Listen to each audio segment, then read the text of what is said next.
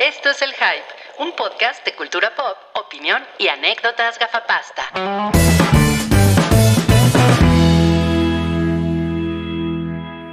¿Qué hubo, le? Yo quiero ser como mi papá. Órale, el IPEP 438. 438, ¿cómo ven? No 438. mames, llevamos 438 episodios. Solo, solo por, o sea, nos faltan 62 para el legendario 500 que ya se está cocinando desde ahorita. No mames. Mira, parece mentira, pero, pero sí tenemos ideas para el episodio 500. Ujú, Es verdad. Una ¿Quién de es- ellas. ¿Quién es Paola? ¿Quién es Paola? Yo se me estaba preguntando lo mismo. ¿Quién es Paola del Castillo, A lo mejor solamente, ¿no? Paola Núñez. Ah, no, no tengo la menor idea de quién es. Paola. Y Paola. Porque, porque Resident Evil. No, pues yo también quiero saber dónde está Paola, porque pues no sé de qué Paola estamos hablando. No, ¿Quién es? ¿Quién es Paola Rodolfo? no está, Paola se fue. Cuenta. A lo mejor es la Paola, a lo mejor es la Paola de la que yo estaba enamorado en tercero de primaria, que yo pensé que se llamaba Padla, que ya he contado esa historia.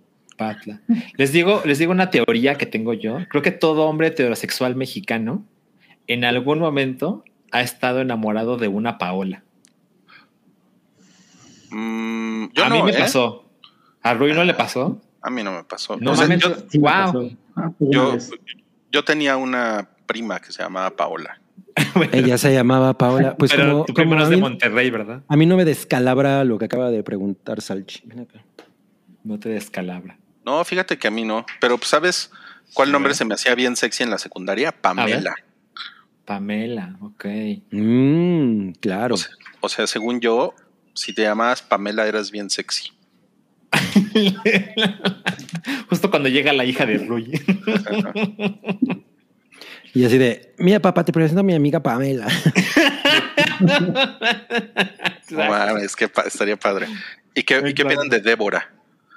Nunca he conocido una Débora. No, no, No, igual también. Nunca, nunca. Y le pueden, ah, pues cómo no, Cabri, conocíamos a una Débora en la No, editorial. por- o sea, sí, por eso. Digo, nosotros sí, no, pues nosotros sí. Ah, ya, ya, ya, ya, sí, perdón, te entendí. Pues este, Y la- no, le, y no le cantaban la de Devórame otra vez. Seguro, seguro. Y, y Sí. les debe hartar. Seguramente, no, pues seguro, seguro es un chiste que ya las tiene hasta la madre. seguramente. Ah, exacto, exacto. No, pues bienvenidos al episodio 438, como, como dice ahí en pantalla. Es el, el episodio Ujú. 438 del IP. Estamos aquí, pues, eh, sufriendo con las lluvias de temporada. Y el Eh, calor al mismo tiempo, ¿eh? Las lluvias y el calor.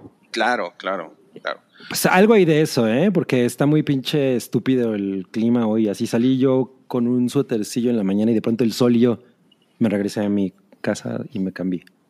Dije, güey, ¿qué pedo? Pues, pues es lo que es vivir en esa ciudad, cabris. Así, es siempre, así así es. es, siempre, Cabri. Tam- también parece que llegaste ayer de la, Ni que de la fuera. Salchi. Parece que ayer, ayer, ayer te bajaste con tu, con tu caja de huevos San Juan en la terminal camionera. Soy como ojitos de los olvidados, ¿no? Hijos de los olvidados. A ver, nos está preguntando, miren, ya confirmaron lo de Paola y lo de Pamela también, El- la misma persona, así que. la misma persona. Ajá. Un tal Fernando Fapia. Eh, Alexander pregunta si va a haber spoilers de Elvis, que no, no sabe si se muere. si se muere o no el rey, pues no, es lo mismo que con la pasión de Cristo, ¿no? No sabe si se muere o no. Bueno, en realidad ahí sí no sabe si se muere o no, es una... Es el No, Cristo de Exacto. de hecho, de hecho, sabes que revivió. Exacto, ahí sabes que Ese revive. es, ese es el, ese es el chiste, sí. Y eh, dice que hay un spoiler que si se muere el Elvis cagando, No mames, espero no enterarme. No, pues muy bien. supongo que no, supongo que no. el, el misterio. Sí, el misterio, el misterio. Pues sí, vamos a hablar de Elvis, vamos a hablar de Mejor llama a Saúl, Sí. eh, vamos a hablar de... Me- Mejor llama a Soul de Disney. Mira, Soul de Dar- Pixar. Darian tiene una buena pregunta. Yo lo que quiero saber es de la peli de Elvis es si sale Forrest Gump. Sale, sí sale. Sale, pero gordo. Pues, técnicamente Sale, sí. no, bueno, fat shaming. sí. ¿Por qué fat shaming si sí está gordo? Eso no se dice. No Porque es, fat no shaming es fat shaming. Aunque sea evidente. no es fat shaming cuando está gordo, Dijiste, sale todo gordo, eso es lo que dijiste. que sale todo gordo. Todo asqueroso. Dije, dije, sale gordo. ya, siguiente tema. Ver Call Soul. Y en, el, y en los realities de Gordon Ramsay también sale gordo, ¿no? Gordo Ramsey. Y, y- en las películas de Batman sale gordo. Ajá, el comisionado gordo. Pues mira, no sé si sale Gordon, pero, pero me caga su cara de Sharpay. Sharpay. Voy a preparar unos huevos. Luego les pones- Ah, pensé que el comisionado gordo se preparaba unos huevos antes de, La antes de enfrentarse a las calles de Ciudad Gótica. Yo tengo la teoría de que Gordon Ramsay en realidad es mal chef. Eh, ¿Por qué es tienes que, esa teoría? Pues es difícil saberlo, ¿no? Sí, ¿Has o comido sea, en nunca he comido en uno de esos restaurantes, pero sí, o sea, no sé qué, qué tanto confiar en él. O sea, ahora que he estado viendo extractos de Kitchen, Hell's, ¿no qué es? Kitchen Confidential. No, no, no. Hell's Kitchen, ajá. Kitchen Confidential, esa de Anthony Bourdain. Eh, o sea, en realidad sé que la mayoría de los restaurantes en los que el güey metió la mano como que no triunfaron, la verdad. Mm, Ya. Entonces más bien creo que es puro ¿Por qué se hizo famoso? ¿Por gritar nada más? Yo creo que sí, ¿eh? Yo creo que, sí. tiene personalidad televisiva, ¿no? Ajá, exacto, sí. exacto, Pero es muy cagado. A mí me cae de huevos. Cuando le, Pues a cuando mí no, porque los huevos no me gusta cómo los hace, fíjate. Es como el güey de American les- Idol que también se hizo famoso por gritar nada más, ¿no? Exacto, exacto. Exacto. Ah, no, yo, yo sí creo que hay una diferencia. O sea, este güey, o sea, por ejemplo, en sus programas, sí cuando sale preparando comida, sí, o sea, sí se ve que le sabe. Mm, eh, Entiendo. O sea, como que se ve el expertise con las herramientas, ¿no? Sí. Pero el sabor es otra cosa. Ah, no, pero pues nunca nadie aquí ha comido en un restaurante. Exacto, gordo, entonces, exacto, Tampoco exacto. Eso es un buen punto. son, no son Wookie. O sea, a Wookie, estaban Wookie y el negro de Sepultura una vez Sí. en un, en un restaurante de Gordon Ramsay y Sí. Gordon Ramsay les preparó unos huevos. Los reconoció. Los reconoció, les dijo no, va- no van a pagar nada el día de hoy. Exactamente, Ajá, exactamente. Y, y después les hizo unos huevos motuleños. Eso es real. Exacto. Exacto. Ok, ok, ok, bueno. Ok. Cosas que le pasan Yo, creo que Gordon Ramsay, su banda favorita es Aplastando Calabazas. como, como la playera de, de Zanca. No, pues bueno, vamos a. Sí, es- está bonita tu playera, ¿eh? Santi Baby. Vamos, vamos a. ¿qué, qué les parece a la, a la taquilla pilla? A ver. Eh, Está interesante la, la, la catilla piga. pilla La pinga. catija, la piga está súper La interesante. catiga pilla. Está bien, está bien interesante, ¿eh? Porque, pues fíjense que Thor, Amor y Trueno, hizo menos dinero que Minions la semana pasada. Wow. ¿Sab- ¿Tienes el dato de la semana pasada? Sí, fueron 253 millones. Aquí lo tengo anotado. wow. O sea, la semana pasada fue el estreno de Minions, sí va. Exacto, sí. ¿No? y. Minions, se prácticamente. O sea, yo nunca había visto que una película no se, se cayera tan poquito de una semana a otra. Mm, Nunca lo habías visto. Nunca, no, en serio, en serio es una cosa absurda esto. Órale. Bueno, hay películas que hacen más dinero la segunda semana que la primera. Como Titanic. Ah, pero son como películas. es- no, pero las películas que son grandes nunca hacen más dinero en la segunda semana. Eso es, eso es una regla. Bueno, Titanic es un buen ejemplo. Titanic, Pero es una- hay excepciones. sí, pero pues esa más bien como en la semana 11 fue cuando empezó a hacer más dinero, ¿no? Cuando Mm. se Ah, corrió el no, rumor. fue, más, fue más rápido. Si hubiera sido en la semana 11, ya lo hubieran sacado, ¿no? No, para nada. Fue como la tercera semana, una cosa así. Sí, porque ya semana 11 son, es el tercer mes. Sí, ya, o Ya, sea, ah, quienes hubieran dicho, güey, ya pon otra No cosa. mames, Titanic en la semana 11 seguía siendo la número ¿no? uno. O sea, sí, pero no fue cuando subió, o sea, realmente, sino. Yo creo que como a la tercera semana empezó a subir. Pero no nos desviemos. O sea, entiendo el punto de Rui. O sea, sí es sorprendente que una película se caiga tan poco. Sobre todo considerando que ninguno de los cuatro que estamos aquí la fueron a ver. ¿Conoces No, Santiago? todavía. No, todavía no. no, yo visto. no. Yo no la voy a- No, no, no la voy a ver. no, no, o sea, nosotros no aportamos dinerito a esa taquilla. no. Pues, ¿no? O sea, nuestra aportación no vale nada, por lo que veo. No. sí, exacto. Pero ¿qué tal la de Sammy Wami? A lo mejor ella dijo, quiero toda la fila C. Sí, llevó a toda la familia. No quiero que Por me eso molestando. había pocas personas en la sala. Compró toda para ella. Ajá, en realidad eso fue lo que pasó. Y pues acumulados lleva 450 millones prácticamente. No, Ajá. güey. No, no, ¿Y, y sabes, sabes cuánto lleva acumulado en tres semanas Lightyear, Rui? Eh, pues llevaba como 200 y pelos, una cosa así. Lleva 340 Ah, en mira. tres semanas. No, pues ya se la cogió No Minions, mames. ¿no? Sí.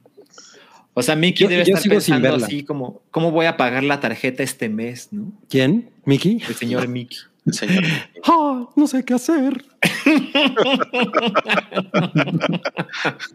Vieja, préstame dinero para pagar la tarjeta.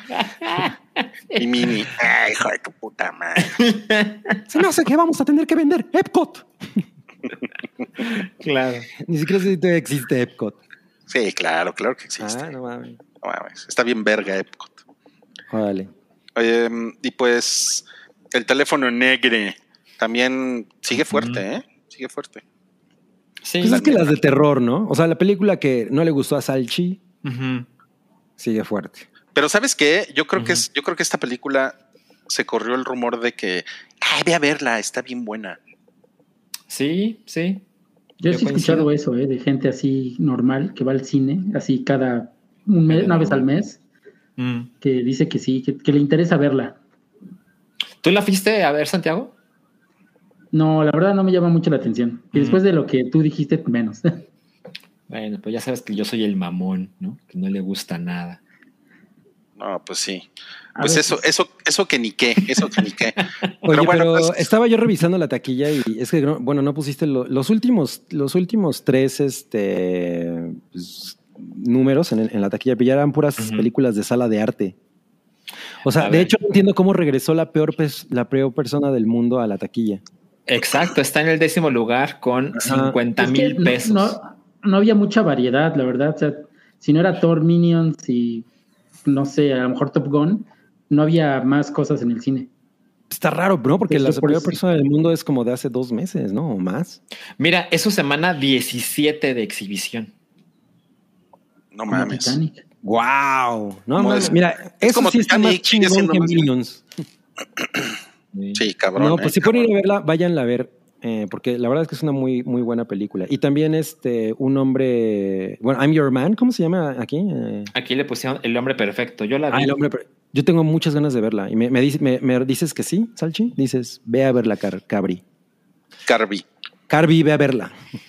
O sea, definitivamente es un tema interesante porque es como un poquito de sci-fi con pseudo comedia romántica a la alemana, ¿no?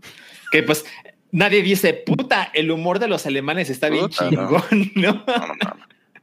Eh, pero bueno, es interesante porque básicamente es una. plantea un mundo donde alguien puede crear tu pareja perfecta por un algoritmo. Eh, y en este caso diseñan un hombre para una mujer. Eh, pero ella tiene otra clase de problemas y ese es como el, como el verdadero tema de, de la película. Pero no me la pasé mal, pero tampoco salí como, no mames, el mundo debe ver esta película. Hay una canción que se trata de eso, ¿no? La de tu pareja ideal. No, es la de un hombre busca una mujer. No, no, no, está, está mejor la de tu pareja ideal. Oigan, pero yo les tengo una pregunta. A A ver. ¿Y Paola? no, hay que ¿Dónde está preguntar por Paola? Cada, me- cada 30 Sí, minutos. ¿Dónde está Paola? ¿Dónde está Paola? A mí se me hace que Rodolfo estaba pensando en Fernando Solórzano. No, quién sabe, ¿eh? quién sabe. A lo mejor Sí, estaba exacto, pensando en exacto. Paola, Paola confunde. Paola Solórzano. Sí, ah, yo, yo no creo que a Fernanda Solórzano le guste eso. Bueno, Yo, tenemos. yo- yo tenemos confundo a unos- Paola del Castillo con Fernando Solórzano todos los días. ¿Ah, sí? Todos los días, además. Bien. Me encanta. te, te la encuentras en el Starbucks, ¿ok? en las tortillas. Sí, en el mercado comprando sus aguacatitos. Bueno, vamos a pasar al, al superchat. ¿Te lo lees, Cabri? Ok, aquí un super chat de Diego Núñez, 50 pesitos y dice, buenas compañeros, les mando un... Desde Nayarit, la tierra de la novia de AMLO. Ando de digital nomad en mi nave espacial, saludos. Ok. O sea, Ah, como cabrón. en el Ando de en la- digital nómada en mi nave espacial. ¿Qué es eso? ¿Cómo? Nos mudamos a la Tierra. Es como que andan en, en la Nostromo, ¿no? Sí. Ajá. Pues suena, suena, suena chingón, Diego, gracias. Eh, tenemos aquí uno de, de Gina con G, que dice, no había podido encontrarlos en vivo, pero paso a dejar saludos a los cuatro y decirles que me alegran en todas las repeticiones los Mm. TQM. No, o pues sea, nos ve alegras. una y otra y otra y otra vez y siempre la ponemos de mejor humor. Hype Groundhog Day con. Gina con G. increíble. China Se, con se- G. se- se enojó Gina con G conmigo el otro día porque, porque dije que la COVID ya no pega No mames. y a, y a ella sí le pegó.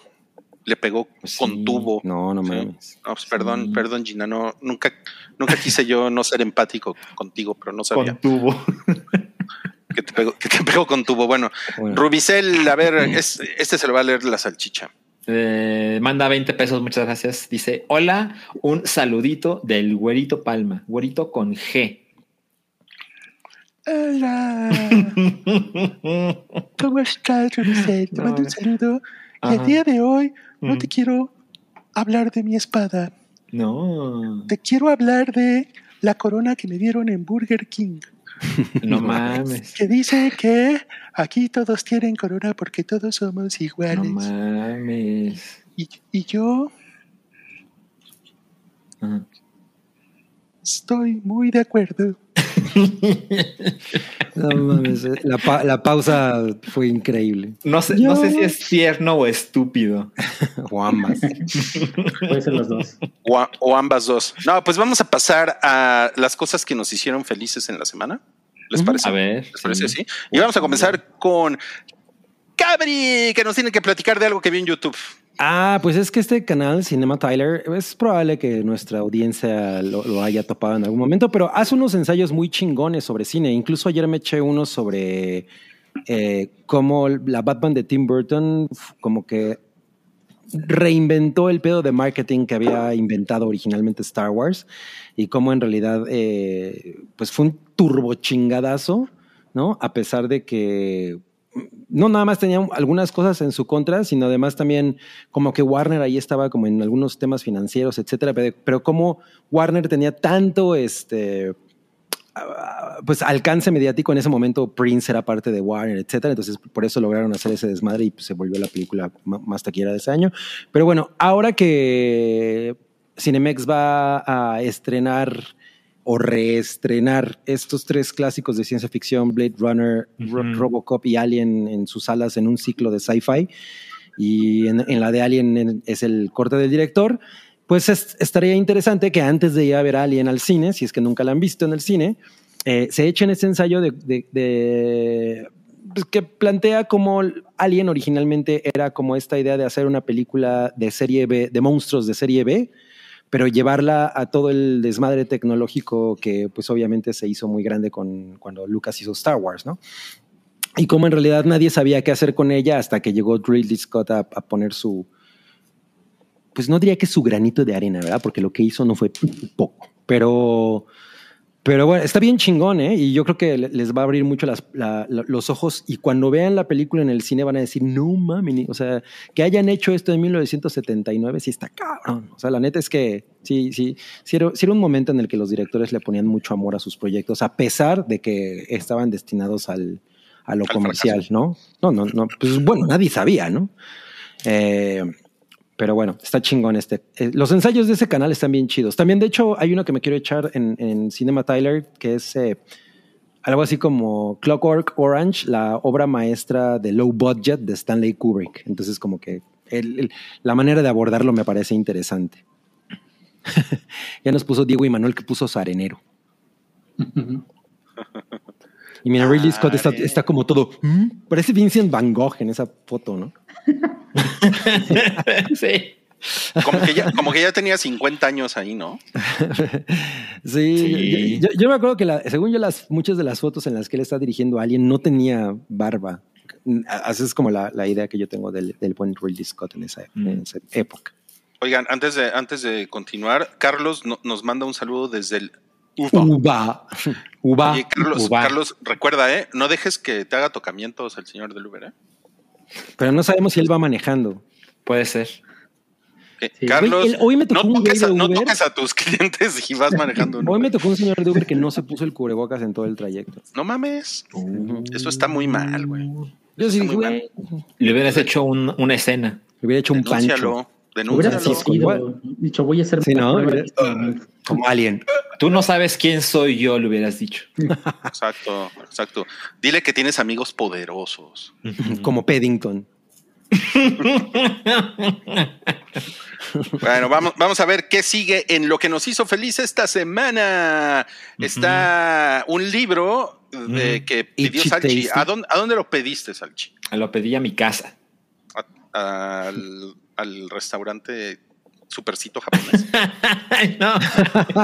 Chiste Ajá. chilango. Chiste Exacto, chiste chilango, exacto.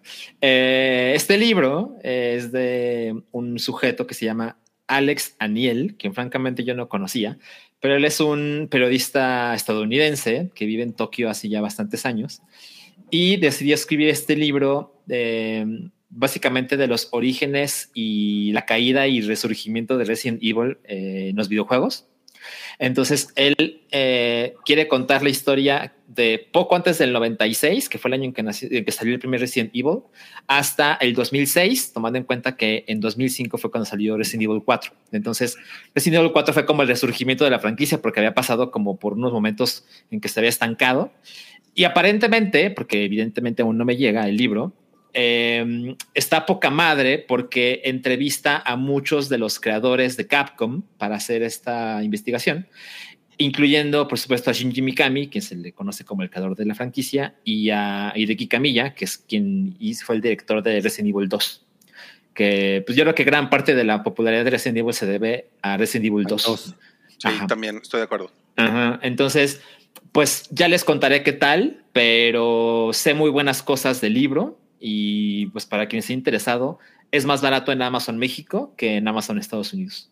Oye, pero entonces es lo que te hará feliz, ¿no? Porque no lo has visto todavía. Bueno, Eh, pero lo hizo feliz que, Que lo compró. mandar, que lo- Ajá, exacto. Comprar ahora, eso me hizo feliz. Oye, hay un. El Güero Palma dice que quiere decir algo. A ver. A ver, güerito. Hola. Hola, Salchi. Oye, ¿Qué yo pasó? Dime. quería decirte que. A mí me da mucho miedo Resident Evil. Me imagino. sí. Nunca he podido acabar un juego. Ujú. Pensé que iba a decir, nunca he podido acabar un libro. No, una vez leí un libro, a lo mejor lo conoces, Cabri. Se llama Juventud en Éxtasis. No. No, eso cada vez se pone No peor. creo, Pensé que iba a decir, se llama la Biblia. Es No. muy bueno. Muy buen libro. Me imagino, me imagino Claro. que es muy bueno. O sea, si has leído un libro, pues sí está poca madre, ¿no? Ok, ok, ok. Bueno, eh, vamos a pasar al siguiente momento que nos hizo feliz en la semana. Bueno, cosa que nos hizo feliz y es- la serie Bios. Bueno, es como una antología, ¿no? Bios de National Geographic en Disney Plus. No, en Star Plus, perdón. Sí, es una serie de documentales este, que habla acerca de un, de cada capítulo de un artista en específico. Y me gusta bastante porque creo yo que el rock latinoamericano está muy poco documentado y sacan material muy chido, sacan historias, este, está contado de- digo, por los, los integrantes del grupo, más este, los, los que les entrevista es algún otro cantante que los admira. Y eso tal vez sea el punto más débil de la serie porque, eh, no sé, como que esos entrevistadores no tienen el carisma para hacerlo o no, no, no saben hacerlo y cuando ellos participan como que es un poco aburrido, pero minimizan esas participaciones a lo, a lo, así a lo mínimo, mínimo, casi no hablan. Se están, ahí como que decorando. En este caso, por ejemplo, de Terciopelados está la vocalista de este. Ay, se me fue el nombre. Del otro, es de un- este también es un grupo colombiano muy famoso, pero se me fue el nombre ahorita. Y, Es Shakira. está- está bastante- no, no, Shakira no. Sí, sí la, sí la Willy Colón. en- en- en- Juanes. la mencionan en el documental a Shakira, pero no, no es ella. Este, están bastante buenos porque cuentan anécdotas que, bueno, por lo menos yo no sabía. Y, y- y más que nada se enfocan en grupos así colombianos, argentinos. De México ahorita creo que está nada más Café Tacuba y Alex Lora. Este, pero están bastante buenos, ¿eh? están recomendables. Eh, sí están larguitos, de como de una hora y media a dos.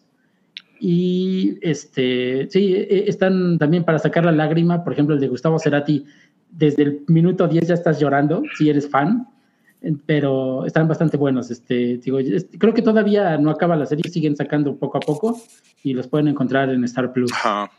Y el de Ah, mira, ya me dijeron. padre. Bomba Estéreo. es- ¿Bomba es la Estéreo? chica, este, la vocalista Ah, no mames. entrevista, ajá. Sí, son digo, cool. como que no participan mucho, nada más están más de decoración. Este, pero y, y el de Terciopelados me gustó, es este, mucho, mucho, está bastante bueno.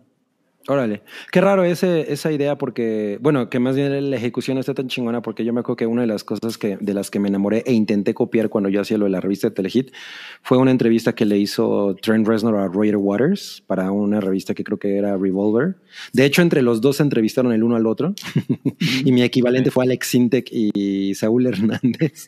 Mm, me acuerdo de esa. Ah, no mames. y este y está po- esa está poca madre. O sea, yo me enamoré mucho de esa entrevista. No de la de Alex Sintek. Bueno, eh, también, bueno, depende de quién entreviste, ¿no? Pero digo, esta chica sí como que no tenía la, esa virtud de saber entrevistar. Uh, qué mal. Ya. Y bueno, por cierto, yo entrevisté a Cerati. Ok. Sí, cuando ¿Y qué tal? Siempre soy súper, súper cool. Eso es- estuvo muy chido.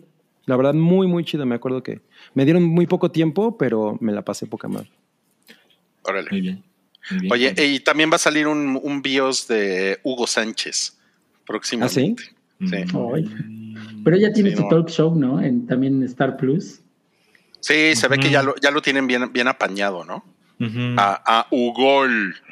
Mi, am- mi amigo Ugol. No, pues yo quiero el bios de Velanova.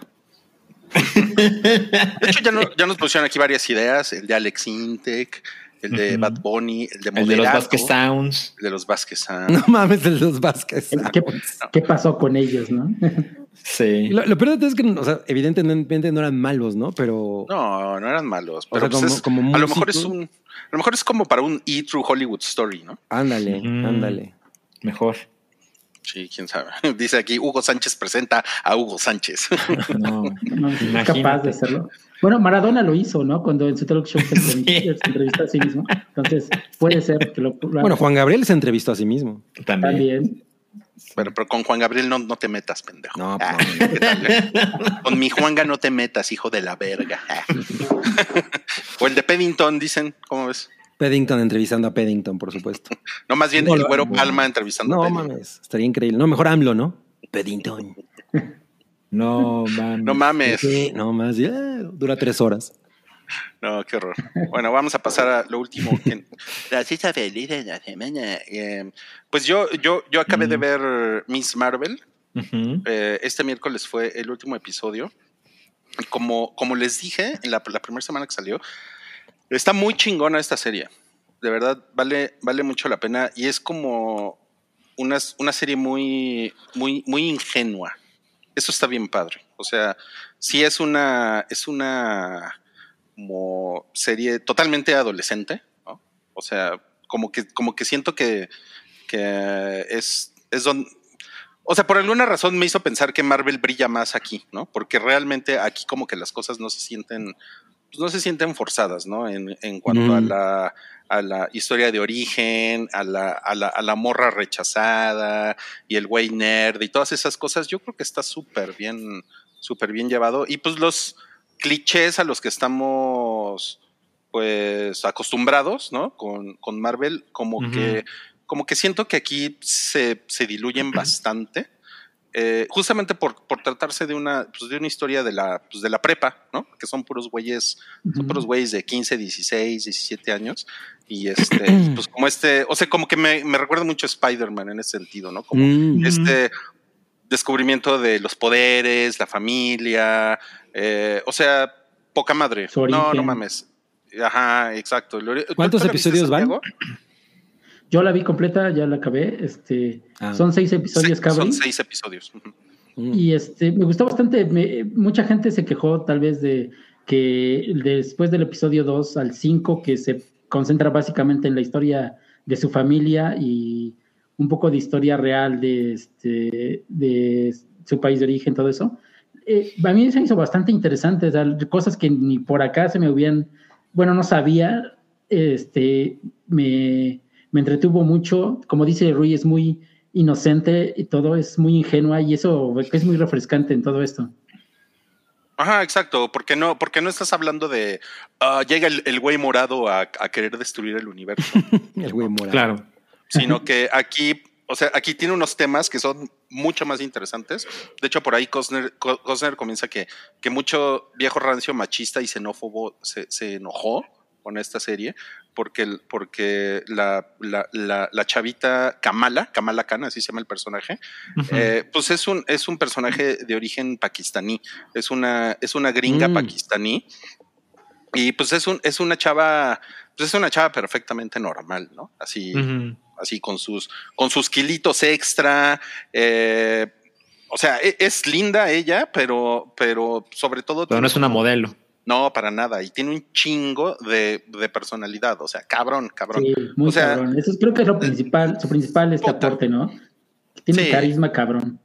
Cabrón, cabrón. O sea, este Squinkla que además, según lo ha publicitado Disney, ella era fan de Miss Marvel antes de hacer la serie. O sea, o sea, ella se metió al casting porque era fan, ¿no? Y, y, y, porque como que ella, ella tiene como esta coincidencia con el, con el origen del, bueno, no con el origen de los superpoderes del personaje, pero sí con la etnicidad, ¿no?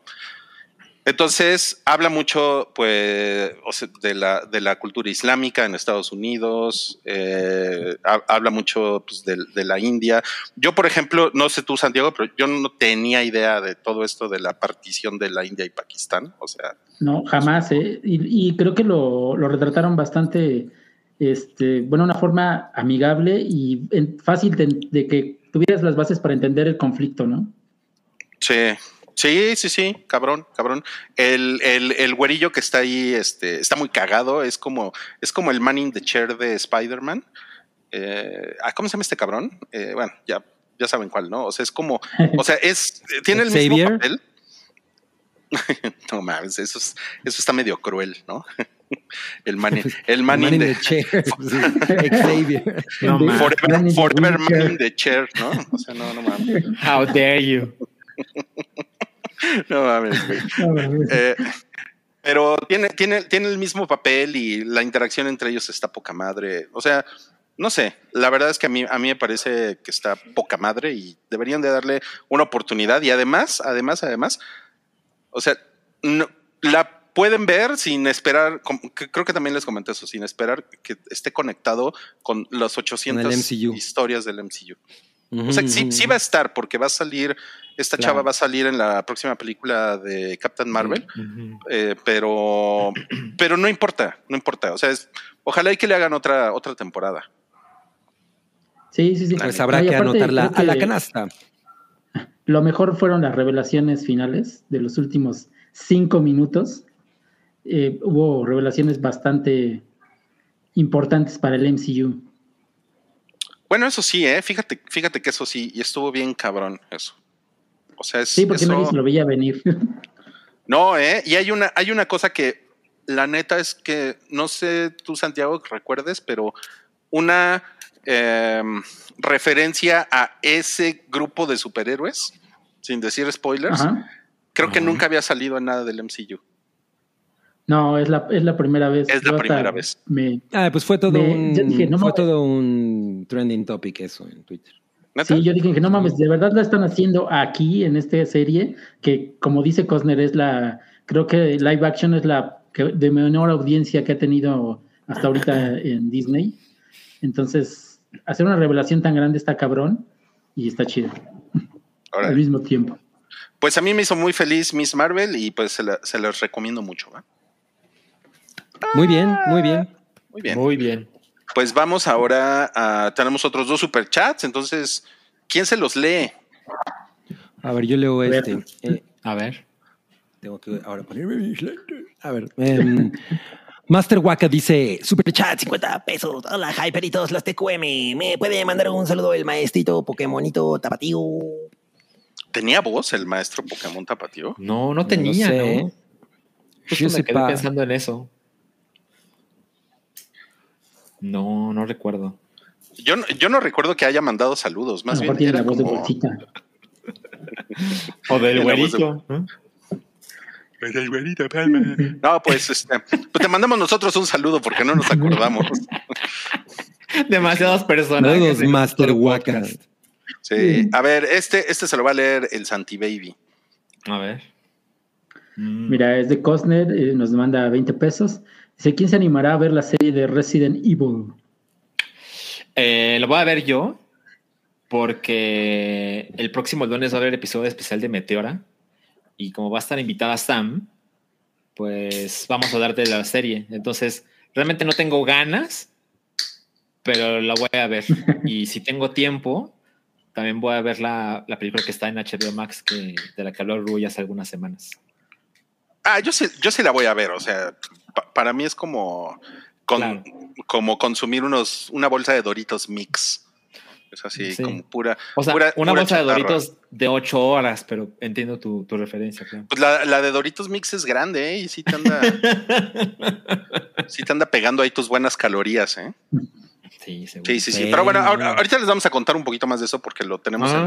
en, en los, en los estrenos de la semana. Y ahora sí, ¿qué les parece si pasamos a los estrenos de la semana? A ver. Wow.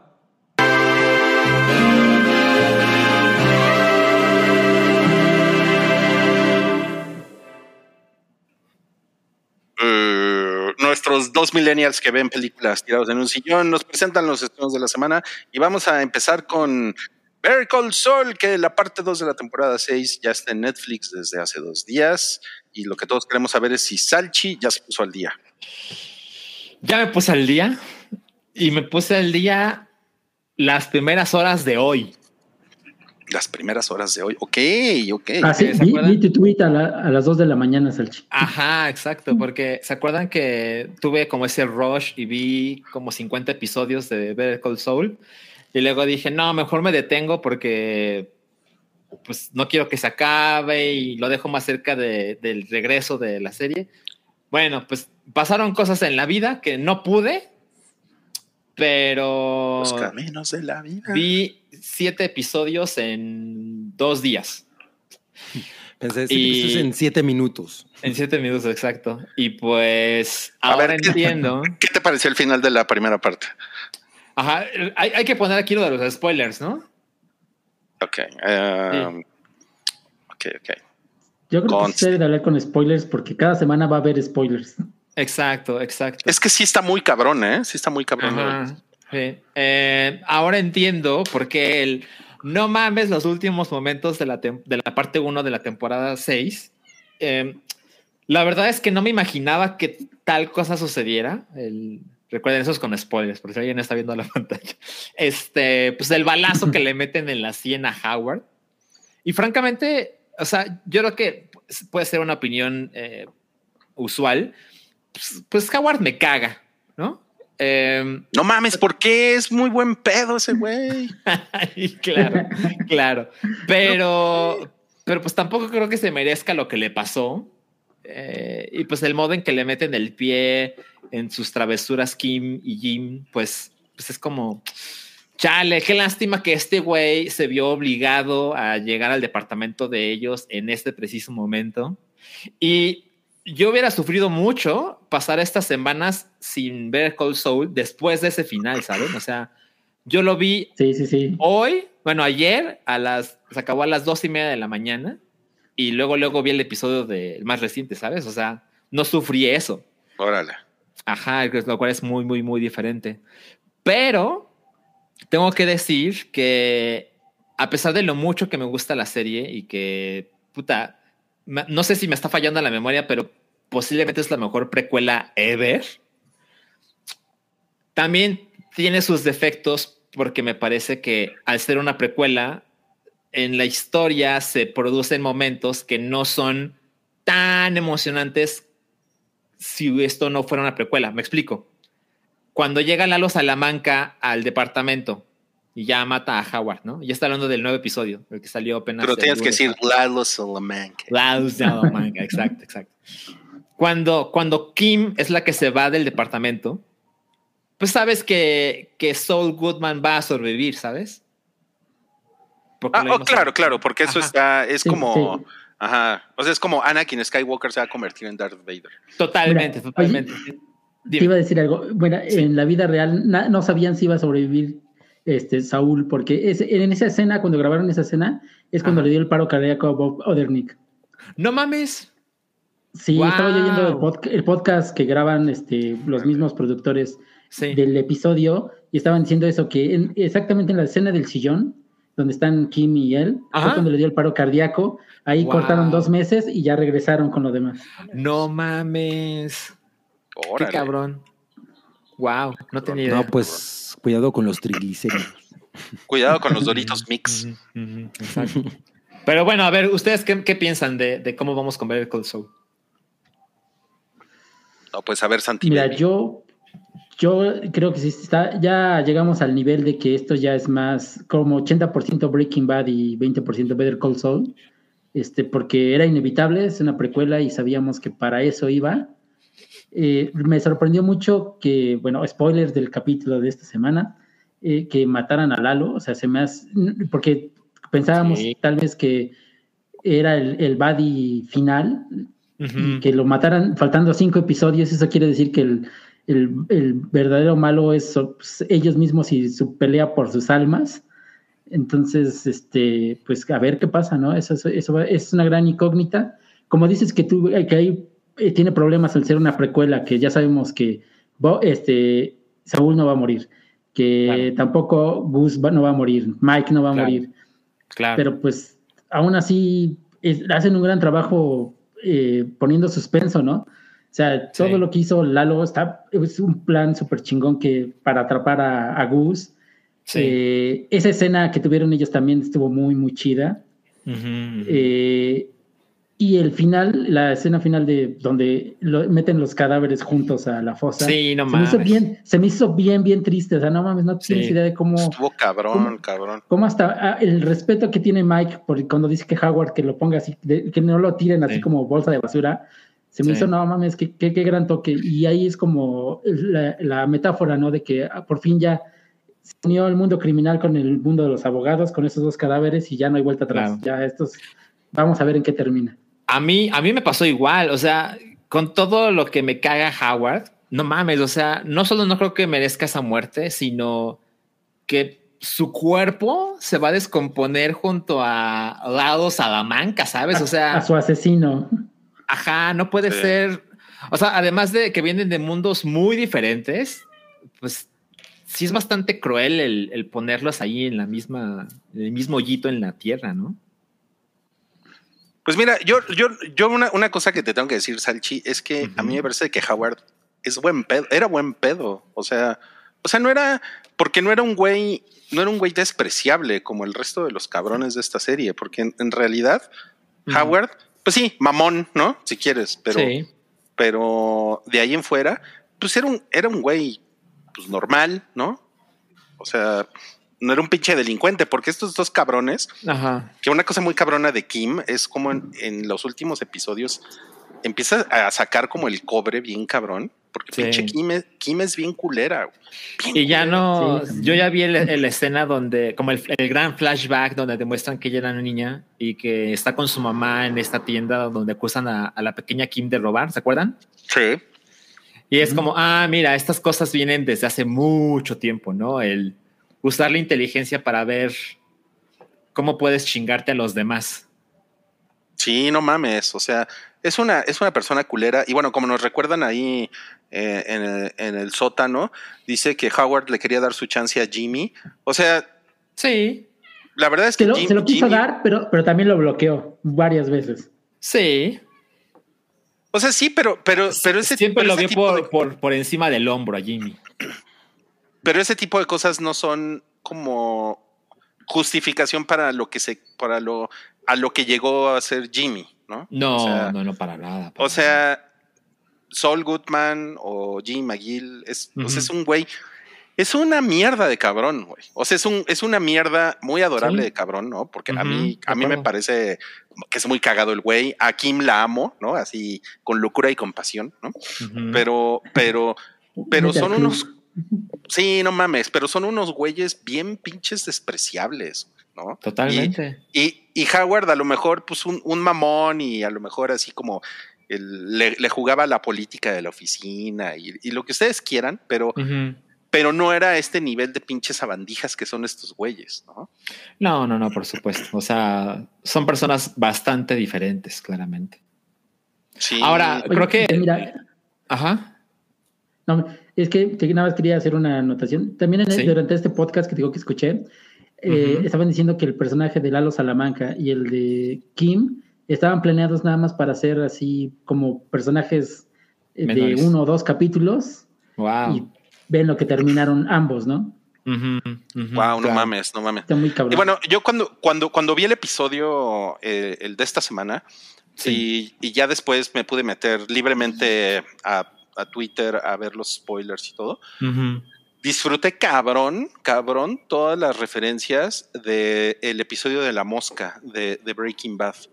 Eh, mm. como, entonces, te, hay muchos güeyes que están subiendo una foto del laboratorio que sale en ese, en ese episodio y te Ajá. ponen un círculo y te dicen, ahí están enterrados Lalo Salamanca y, mm. y, y Howard, ¿no? Sí, y, sí, sí. y, eso le da así como, puta, lo vi y dije, güey, qué, qué bueno, cabrón, porque eso lo vimos hace 10 años, yo tú, creo. Sí, todo el mundo está diciendo que, que, si, puedes, si vuelves a ver Breaking Bad ahorita, lo vas a ver con otros ojos, porque ya tienes más perspectivas de lo que realmente pasó, ¿no?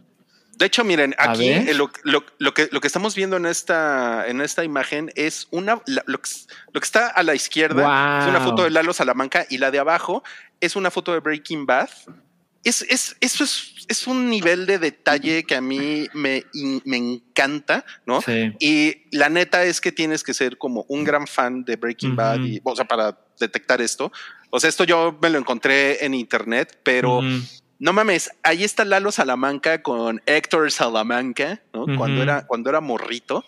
Sí. Y trae la misma hebilla del cinturón y puta, o sea, eso me parece increíble, ¿no? Que lo, o sea, está lleno de esos easter eggs. Claro. De Cold Soul, ¿no? Y, y el de y, la derecha está más cabrón. Y el de la derecha está cabrón. Está muy cabrón. Está lleno de, de, huevos de hermana. Saben, no es que me sorprenda, pero sí me dolió la muerte de Ignacio. Uy, ah, sí, no mames. O sea, yo sé que ya son viejas noticias para ustedes, pero. Pero fue un episodiazo ese. Sí, no mames. Pinche güey chingón. Y pues. O sea, amo, amo su final. El bueno, si, si, aquí me van a matar, pues me mato, ¿no? Eso, eso estuvo chingón. Sí, pero. Ya estaba rinconado y se murió en sus términos, ¿no? Ajá, exacto, exacto. Eh, tengo que decir que el final entre Gus y Lalo Salamanca Ah, no me gustó que sucediera en, en la total oscuridad. Mm. Porque pero como era, sabemos era que Gus sobrevive, ah, pero pues de repente se va, o sea, este, Gus apaga la luz y luego vienen los balazos y de repente se acerca Gus y ya sabemos que, que Lalo está herido. Y yo me quedé como, mmm, bueno, me parece un poquito decepcionante. A mí, a mí no me pareció como especialmente ingenioso, como, como que siento que los guionistas de esta serie tienden a hacer las cosas de una manera más interesante que simplemente resolverlo con balazos, ¿no? Claro, eh, claro. O sea, eso, eso, es lo que a mí, a mí me pasó. Mm. Y fue como de, ah, no mames, güey, no mames, Lalo Salamanca, que es el güey más cabrón que hemos visto en todo el universo sí, de, de Breaking Bad. Sí.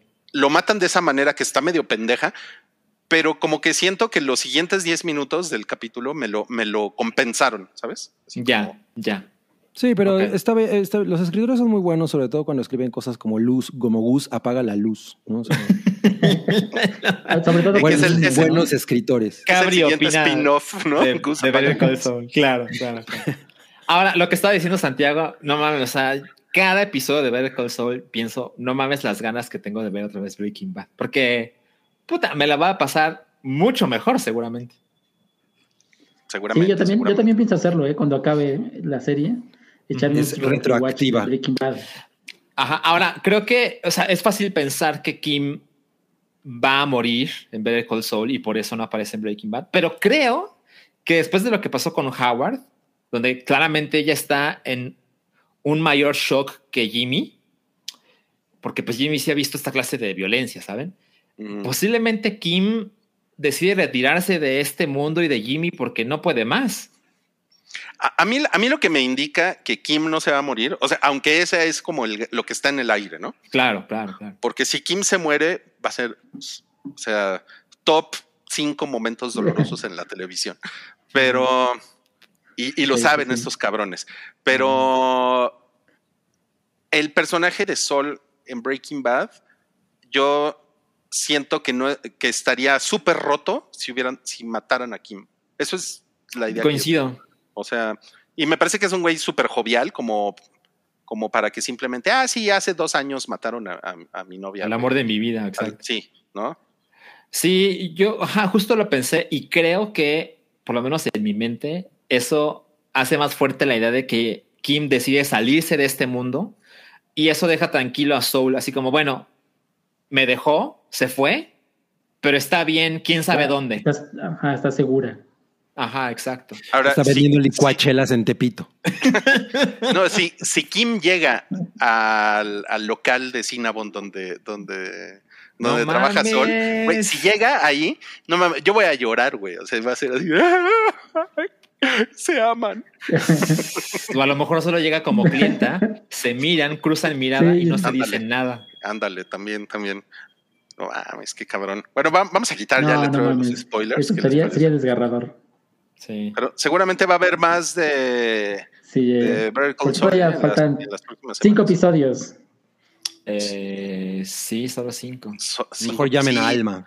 Pero pues qué mal pedo. Mejor llamen a Alma.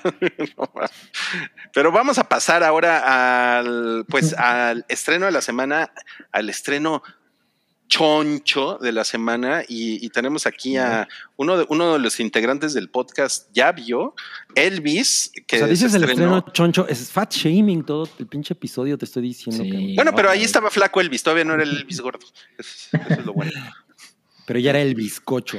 Elvis se estrena técnicamente hoy, aunque hubo, creo que hubo, desde ayer hubo Sí, funciones. ayer fui yo a, a la fun- a una función. Pues no fue una función de medianoche, la mía fue a las 7:45. Solo era como el preestreno. Era un preestreno, ajá, y tengo la impresión de que era la única función. Eh, yo en realidad quería ir a ver Un Hombre Perfecto, pero dije, bueno, se estrena Elvis, voy a ver qué pedo, Baz Luhrmann, a ver. Y cuando vi que duraba casi tres horas, porque dura dos horas 39 minutos, dije, ay, güey, bueno, pues espero que esté chingona. Y está de poca madre. No o sea, mames. Yo creo que, miren, yo no he visto... ¿Qui- ¿Quién es el de los camotes? Soy yo, ¿ah? Soy Yo yo. no he visto... Somos todos. O los dos. Yo... Todos. Hay, hay camotes yo no al mismo tiempo. Sí, pues como en toda la Ciudad de México, como se compran. Yo no he visto ni Great Gatsby ni Australia. Son las dos únicas películas de Baz Luhrmann que no he visto, pero he Mm. visto Strictly Ballroom, Romeo y Julieta y Moulin Rouge. Claro. Y cuando me enteré que iba, era, esta película duraba poco más de dos horas y media, dije, no mames, dos horas y media de Baz Luhrmann está cabrón. Sin embargo, yo creo que esta es la película que nadie imaginaba que, que Baz Luhrmann traía bajo la manga, ¿no? Eh, esperen todas las características eh, clásicas del cine de Baz Luhrmann, que es hiperkinético. Toda la, pel- son la- las dos horas y tantos que dura la película no descansa. Un, un- así, es una película completamente hiperkinética. Eh, no, es no es necesariamente una historia lineal eh, de la vida de, de Elvis Presley y además más bien es una historia de la vida de Elvis vista a través de los ojos del coronel Tom Parker, quien es interpretado por Tom Hanks. Y este güey que la hace de Elvis Austin Butler, quien ya había salido en Once Upon a Time in Hollywood, eh, y creo que es lo único en lo que lo había visto. Por ahí tiene algún, otra, o algún otro crédito que ahorita no recuerdo cuál es, que es medio popular. No creo que sí salía en Glee. Creo que salía en Glee. Algo no, así, ¿no? seguro. En una serie. Eh, Ya nos puso Ángel Soria que Gatsby es su placer culposo. Pero este dude, como Elvis Presley, está muy, muy cabrón. O sea, me sorprendió mucho que entre, entre la trivia hay una parte en la que dice, en la que se supone que el güey le pidió consejos a. Ay, ¿cómo, cómo se llamaba el güey que hizo a Freddie Mercury?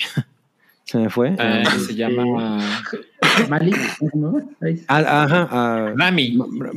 Rami Ah. Sí. Pensé que era Terrence Malik. Terrence Malick, el director.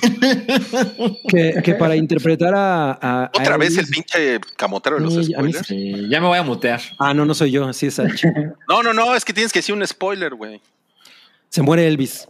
Este, mm, entonces, eh, ah, bueno, este güey, le- le- este dude le pidió consejos a Rami Malek y no mames, es una cosa, el otro güey no tiene nada que hacer. O, yo entiendo que no es necesariamente toda la culpa de ese dude y está más en, en la, en la dirección de la película y todo lo que ocurrió, pero aquí puede, re- puede resultar que la dirección de Baz Luhrmann sea molesta para algunas personas, sobre todo que no están como, que, no compaginan demasiado con esa manera tan pinche rápida de contar la historia pero la manera en la que este güey carga la película está muy cabrona. O sea, tres horas y media de ver a este güey como él. Bueno, no, porque hay una parte en la que es niño, pero el resto es él.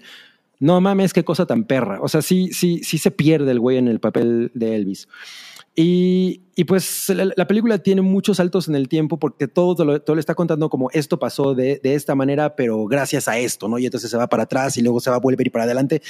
Sin embargo, está perfectamente bien contada y yo creo que aunque no estén muy enterados de cuál es la historia de Elvis, que por ejemplo yo no soy el gran fan, ¿no? De, de- de ninguna manera, pero pues sí, ten- sí tengo como establecidos cuáles son los momentos de su, como importantes de la vida de este, de este dude, qué es lo que significa en, en- en la cultura, ¿eh? no nada más en el pedo musical, sino en, en general en la cultura. Y además la manera en la que Baz Luhrmann trata de hacer, es que además tiene muchas lecturas. Este retrato que yo sé que a mucha gente probablemente le cague, pero cuando, cuando hay muy pocos anacronismos en la película, que Baz Luhrmann es como muy popular por hacer anacronismos, ¿no? Ujú. Y en este caso pues, son muchas, algunas escenas en las que mete música moderna, como, no sé, la rola que hizo Doja Cat especialmente para, para el soundtrack, y hay como un par también por ahí extra, pero se mantiene muy, muy discreto, ¿no? A diferencia de lo que pasa, por ejemplo, con Romeo y Julieta, y que eso sí es un Sí. pinche festín de Es un, anacronismo. es ¿no? un cagadero.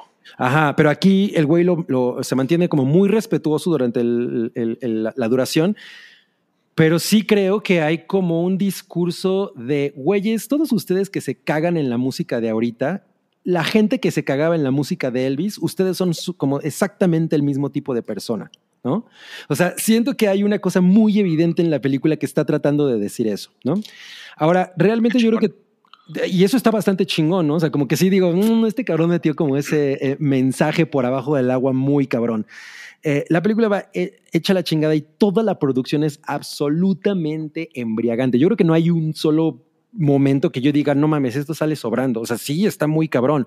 Y, y por ejemplo, Es hay que ese güey, no mames. la- o sea, el diseño de, o sea, de, de, de- de arte, escenarios, vestuario. Ese es güey una cabronada. es todo Y yo, su pedo, ¿no? Yo tenía mi duda, como les decía, por la duración de la película, porque yo, por ejemplo, Moulin Rouge es una película que a mí me gusta mucho, pero, cada, pero, pero sí, la primera vez que la vi hubo momentos que me costaron trabajo, ¿no? O sea, que de pronto yo decía, ay, esto como que ya se extendió un poco más de lo que, Ujú. ¿no? De lo que yo estoy dispuesto a tolerar. Aquí siento que no pasa eso y, y, y, y la manera en la que puede eh, como, como comunicar el impacto el impacto cultural que significó el hecho que de, que un blanco cantara música de negros y que, y que de alguna manera la, eh, él realmente le tenía un gran respeto a esta cultura. O sea, no necesariamente era como un, era un pedo de apropiación cultural como a lo culero, ¿no? O sea, el güey los admiraba mucho y era realmente la música con la que de alguna manera el güey había crecido y entonces el güey simplemente quería como reproducir ese pedo y hubo alguien que fue lo suficientemente ingenioso como para ver en él ok, esta música es todo lo prohibido, pero cantada por una persona que, que, le da el permiso, ¿no? De, eh, que, que, que, logra esa conexión con el público blanco, ¿no? Sobre todo en la época de la segregación, todos los momentos que, a Elvis le tocó vivir, como el asesinato de Martin Luther King, o sea, todo, todos esos momentos históricos que también son un símil de alguna manera con esta época porque pasan uno tras otro, ¿no? Martin Luther King, eh, Robert Kennedy, eh, o sea, un chingo de gente que de pronto mueren, mueren, mueren, lo, lo, asesinan y, y pues la cultura era como, güey, ¿qué, ¿qué, está pasando? ¿No? La guerra de Vietnam, de, todas estas cosas, ¿qué chingados está pasando con el mundo? Se está yendo al carajo. Entonces también resuena, ¿no? Con, con, con las, como cómo se sienten las cosas ahorita con el triunfo de Trump, todo, todo, todo ese pedo. O sea, creo que es en, en, ese aspecto como que la historia va perfecta con este momento. Mm. Y, y, de nuevo, todas las cosas que son como emblemáticas en la carrera de Elvis están interpretadas de una manera de no mames. O sea, sí, por mucho que no, que no estés tan conectado con la historia, probablemente sepas quién es el dude, pero una vez que ves esos momentos retratados como lo hace este cabrón, es muy emocionante. O sea, al final de la película la gente aplaudió, güey, ¿no? O sea, aplaudieron como estuvo muy cagado porque se acabó y yo, y pues yo me quedé a los créditos. No hay escena post créditos, no se queden. este, pero la gente aplaudió, ¿no? Y, y, y como que lo hicieron así como con como con nervio de que nadie les hiciera segunda. Fue una, fue una cosa muy interesante porque no había mucha gente en la sala. O sea, no fue como, por ejemplo, cuando vi Gladiador por vez primera que estaba llena la sala y todo el mundo aplaudió. Aquí había muy poca gente, pero estaban tan emocionados y tan invertidos en la película que aplaudieron, ¿no? Así como, sí se puede aplaudir en esto, ¿no? Estuvo muy cagado. Qué chingón. Eso es poca madre. Cuando, cuando, cuando, cuando, la gente aplaude espontáneamente, a mí me parece increíble. Sí, y, por ejemplo, yo tenía un dude. Yo llegó un momento en el que, por la misma duración, pues me dieron ganas de ir al baño. Yo no me fui al baño en toda la película. Y este dude estaba así ya pateando el piso de que se ve que tenía ganas de ir al baño. Y lo noté porque me resultaba molesto sus patadas. Y el güey estaba así, ¿no? Como el, y, y, se salió hecho la chingada cuando faltaban ya como tres minutos de que acabara, ¿no? Porque el güey estaba así, yo, yo que se acabe, yo que se acabe, pero no me puedo salir, ¿no? Entonces, creo que, creo que, pues había unos comentarios, por ejemplo, que vi ayer en Letterboxd que decían: Felicidades a Baz Luhrmann por hacer el tráiler de, cine más largo de la historia. Pero esa es la manera en la que ese güey filma, ¿no? Y yo creo que de todas las. A mí me encanta. A mí eso me gusta mucho. Y la verdad es que aquí está muy cabronamente aterrizado. Para lo larga que es, afortunadamente, o sea, ya que ves la película dices, güey, a huevo, esta historia no podía haber sido contada, por lo menos como él lo hizo, en una hora y media. Ni de pedo. ¿No? O sea, mm. yo no sentí para nada la duración de la película. Eh, hubo muchos momentos que, que, me pegaron como, no mames, por mucho que tú los sepas o lo que sea, como que son cosas que no estás necesariamente preparado para ver que se desarrollen, ¿no? Como de, güey, qué cosa tan emocionante debe haber sido este cabrón ver cómo, cómo agitaba la cadera así como pinche desquiciado, ¿no? O sea, obviamente para la gente haber sido como, güey, ¿qué chingados está pasando en la tele ahorita, no? Porque este güey... Pues era, era, Elvis de pelvis. Elvis de pelvis, ajá. Y hay un momento en el que retratan eso. Hubo, por ejemplo, sale... No me acuerdo quién es la persona que hace a la a Sister Loretta Tharp, pero todos esos momentos que son Little Richard, o sea, entonces te digo, son cosas que seguramente has visto una y otra vez, pero la manera en la que Baz Luhrmann los presenta se sienten legendarios, ¿no? O sea, sí es, sí, sí, sí, sí es una escala de, de, de, en la manera de filmar, en la manera en la que el güey utiliza la, la narrativa que se sale de la pantalla. Y, y puede que el cabrón sea muy pinche barroco, pero como todo realmente depende de la actuación de este cabrón, no mames, o sea, lo disfrutas. Definitivamente no hay un momento que salga sobrando. A mí lo único que realmente medio me molestó un poco fue la interpretación de Tom Hanks como, mm. como el coronel Tom Parker, porque este dude era, era este, holandés. Y si ustedes ven videos del verdadero coronel Parker, y ven cómo lo hizo Tom Hanks. Tom Hanks está más cerca de Gold Member que del verdadero. Mm. así, Sí. Del Pat Bastard, ¿no? Sí, o sea, de, pronto lo sentía así como, güey, este güey es Gold Member, ¿no? Porque el, el, dude verdadero no, no hablaba así, ¿no? Pero bueno, no es que lo haga mal, es que yo siento que ese es como algo que a mí de pronto me sacaba, ¿no? De, de, de, sus escenas, porque además tiene escenas que están chingonas, pero, pero sí de pronto era como, ay, no, no, no me imites a Goldmember, pinche Tom Hanks. Sabes, yo, o sea, yo cuando vi más información de la película y que ponen a Austin Butler como obviamente el protagonista, pero en el mismo nivel de créditos a Tom Hanks, pensé, no creo que sea tan emocionante tener la historia del, del promotor de Elvis. Pero, pues, ¿tú qué dices? O sea, ¿hubiera sido mejor la película con más Elvis o está bien así como está? Pues, o sea, la película. Me imagino que es importante, ¿no? El promotor. Es, muy importante porque, pues, el güey básicamente lo estafó, ¿no? O sea. No mames. o sea, poco de tiempo después, pues, eh, todo el mundo supo que el güey estuvo todo el tiempo, o sea, viviendo muy cabrón a expensas de Elvis. Tuvo demandas. que no lo dejaba salir, ¿no? Nunca tuvo giras Ajá. este güey. Lo, tenía secuestrado en Las Vegas. Que fueran a robar.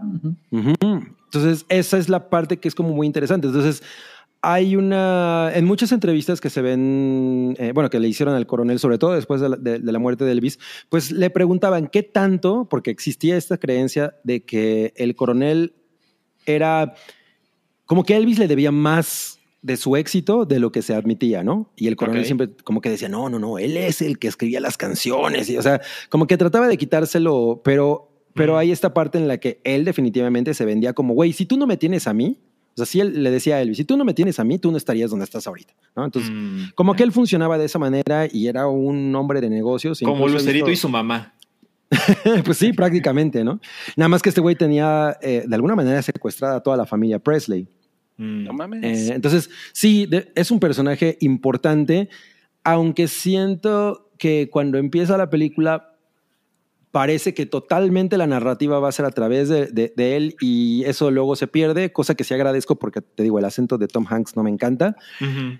Pero ya cuando, cuando la película ar- arranca con este dude, no mames, se, se- se vuelve una cosa imparable, ¿no? Y alguien preguntaba en el chat si es toda la vida, si es toda la vida de Elvis, eh, bueno, excepto no vemos cuando lo traen al mundo. O creo que, o creo que El parto sí. de Elvis. Eh, pero, pero sí, es desde niño hasta que muere, ¿no? Eh, es totalmente todo, pero, oh, pero no es O sea, una sí se muere. Sí, sí se muere. Gracias, y la, y- la manera en la, y la manera en la que llega eso me pareció bien padre. O sea, creo que es una de esas películas que son como, ya sabes, es el momento que tienes que cuidar cómo vas a retratar y creo que lo hace de O sea, toda la parte como de la decadencia, ¿no?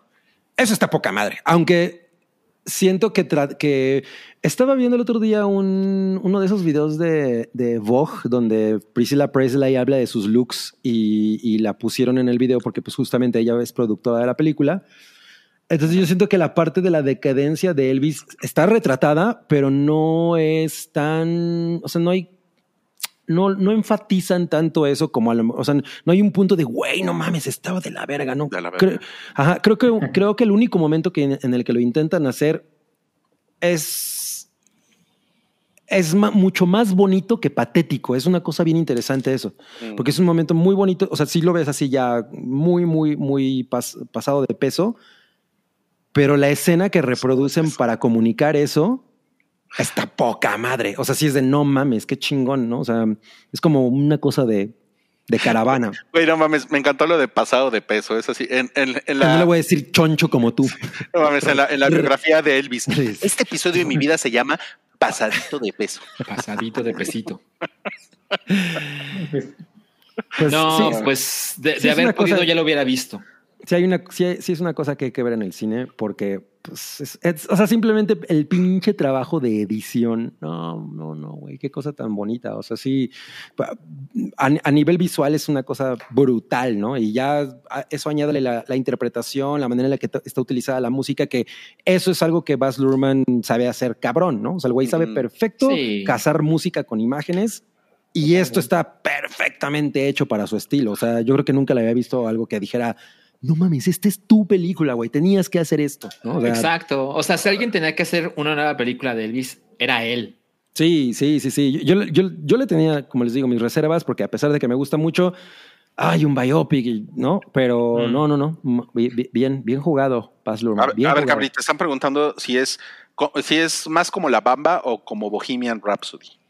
No, mames, es más como La Bamba. O sea, La Bamba. P- Pero La Bamba es una película normal, ¿no? O sea, este es un. Este es un. ¿Cómo se llama? Un vómito de estilo, güey, ¿no? O sea, es un.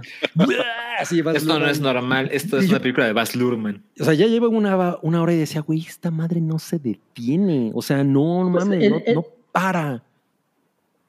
En ¿Cómo? el póster sale cinco veces su nombre, ¿no? De Baz Luhrmann. Sí, es lo que. Creo que nueve, porque vi que Show Viste estaba diciendo, Baz el Luhrmann lo consiguió. de En el póster sale nueve el veces. nombre su de Baz nombre. Luhrmann aparece ahí. Sí, sí. A ver, también Ya. te están preguntando si está mejor que Rocketman. Yo diría que son comparables, aunque Rocketman. Rocketman tiene como esta onda. ah, Híjole, es como. Es cagado, es más. Siento que es como más teatral. Y esta es más cinematográfica. No sé si con eso alcanzo a explicar exactamente qué quiero decir. O sea, este es un videoclip, básicamente. Y, Mm. y siento que Rocketman es más como si vieras una, una puesta teatral en cine, ¿no? O sea, se- siento que va un poco más por ahí. Pero podría decir que son igual de emocionantes, justo. Justo estaba pensando en eso, ¿no? Y que, y que los dos güeyes se pierden de la misma manera en el personaje que interpretan. ¿Tú crees que Austin Butler será nominado a mejor actor. Yo, uff, no mames. Si, si no, sí va a ser una mamada, porque está muy Mm. cabrón. Está muy Oye, cabrón. y, y- y yo, y yo tengo una duda que, que no, que no sé si lo dijiste cuando me parece el pipí, pero eh, ¿él, él canta. El- el Sí, de canta? hecho, se supone que esa es la. O o sea, que esa es una de las razones por las que Lurman lo, lo contrató, porque el güey le mandó una, un demo, creo, eh, cantando. eh, You ain't nothing but a hound dog. sí, sí, sí lo Ok, hace. ok. A ver, tenemos otra duda acá de Vale Cósmica. ¿Puedo llevar a mi mamá? Turbo, sí, eso es lo primero que yo voy a hacer ahora que. O sea, llevar a la mamá de Vale Cósmica. Sí, va- vale, pásale mi teléfono a tu jefecita. No la lleves tú, pero la voy a llevar yo y luego le voy a invitar a. Johnny Super Rockets. pasado de listo, pinche güey. ¿Saben? Yo Llévala creo que eh, ver las películas de Baz Luhrmann con tu mamá es una gran idea. Pues a mi mamá le gustó mucho eh, Moulin Rouge. Ya. Sí, sí, sí. Eh, entonces, pues sí, sí, sí, la- sí la recomiendo, cabrón. Eh, eh, o sea, es, es una pinche infección de alegría esta película. Infección de alegría, no mames. Ajá. Híjole, no, pues Para sí, el ¿eh? Súper, súper vendida, cabrí, súper vendida. Sí, ve- ¿Cuántas véanla, cabritas? Véanla, véanla. Pues yo le pondría cuatro y media. La verdad es que yo me la pasé muy cabrón. ¿Por qué cuatro y media? ¿Por qué no Ya, sé? no seas tibio. por, ponle por el cinco. pinche Tom Hanks. Ah, no mames. Mm, sí. Pues. Pero es Forrest sí, Gump. como- o sea, no, no, no me atrevería a decir, güey, cinco de cinco. Eh, Ajá. hay pocas películas que. Oye, nos están preguntando si sale Elvis Crespo. no, estaría cabrón, estaría cagado, ¿no? Que saliera. y el cameo de Elvis Crespo. Elvis Crespo, no mames. No, pues chingón. muy bien, ¿eh? Pues esta semana se estrenó Elvis de Baz Luhrmann y pues va a estar en muchos cines. Entonces pueden aprovechar para llevar a la mamá de Vale Cósmica. Si ustedes conocen a Vale Cósmica y si su mamá quiere, también por supuesto. Si no quiere, pues no- no Va a recibir muchas chingando. invitaciones, ¿no? Mi hija, ya, ya me llegaron como 50 invitaciones para ir a ver la de Elvis. Y tu papá ni me voltea a ver. Sí. No mames, ya. El problema familiar. ya se convirtió en toda una historia. Ok, Sí. bueno, vamos a pasar al otro estreno de esta semana que, no, pues, giro, De una giro calidad muy 180 parecida, grados, ¿no? ¿eh? Sí, sí, sí. Ah, Resident Evil de Netflix. Yo debo admitir que el tráiler no me molestó, ¿eh? Eh, O sea, lo acabo de ver, Tomatómetro, ¿no? güey, ve el tomatómetro. Pero ahorita que ya vi el tomatómetro dije, no. Además es una serie, ¿no? es una serie, son ocho episodios. No, cabrito, no ves series, además. Y menos si tienen esas calificaciones. No, está, está muy cabrón. Bueno, em, esta, esta serie eh, como que, como que deforma algunos, algunos de los de los conceptos originales que conocemos del, del videojuego. Por ejemplo, Ajá, sí. Albert Wesker Ajá. eh, en esta serie es un científico Negro, además. negro. Negro, tenían que hacerlo negro. Sí, Además, Classic, classic Netflix. sí. Ajá, ajá. No, no, pues, si fuera Disney lo entendería, pero Netflix. Blackwashando, pero bueno. Sí, Y, y, y Wesker tiene dos hijas sí. y, y el principio de la serie, o bueno, o a lo mejor son flashbacks, no sé, es como eh, el inicio de este apocalipsis zombie y después eh, esta señora que estamos viendo aquí es la hija de Wesker, pero, pero como 20 años después, bueno, como 15 años después, Y pues ya saben, ¿no? El, el mundo está infectado. ¿no? Eh, Y pues se ve. Yo, le- yo le tenía más. mm, como más fe hace dos meses. Y con todo esto que me, que me he enterado últimamente y con una. O sea, cuando leí la, la entrevista del güey que hizo a Wesker y que el güey dice. Le hacen la clásica pregunta de, oye, Mm. este, ¿y qué te parecen los videojuegos? No, Claro. yo nunca, ya nunca he jugado esa madre, güey. Alguna vez vi las películas. Dije, Ya. Claro, claro, claro. Yo, en lo que yo he leído, me he encontrado con opiniones muy positivas acerca de la serie. Hay una, hay una reseña en The Guardian que tiene cuatro de cinco estrellas. No mames. Eh, y tengo la sensación de. Creo que le va a gustar más a la gente a la que le importa poco o nada los videojuegos. Ok. Eh, en cambio, si eres. O sea, como Halo, el caso de Halo.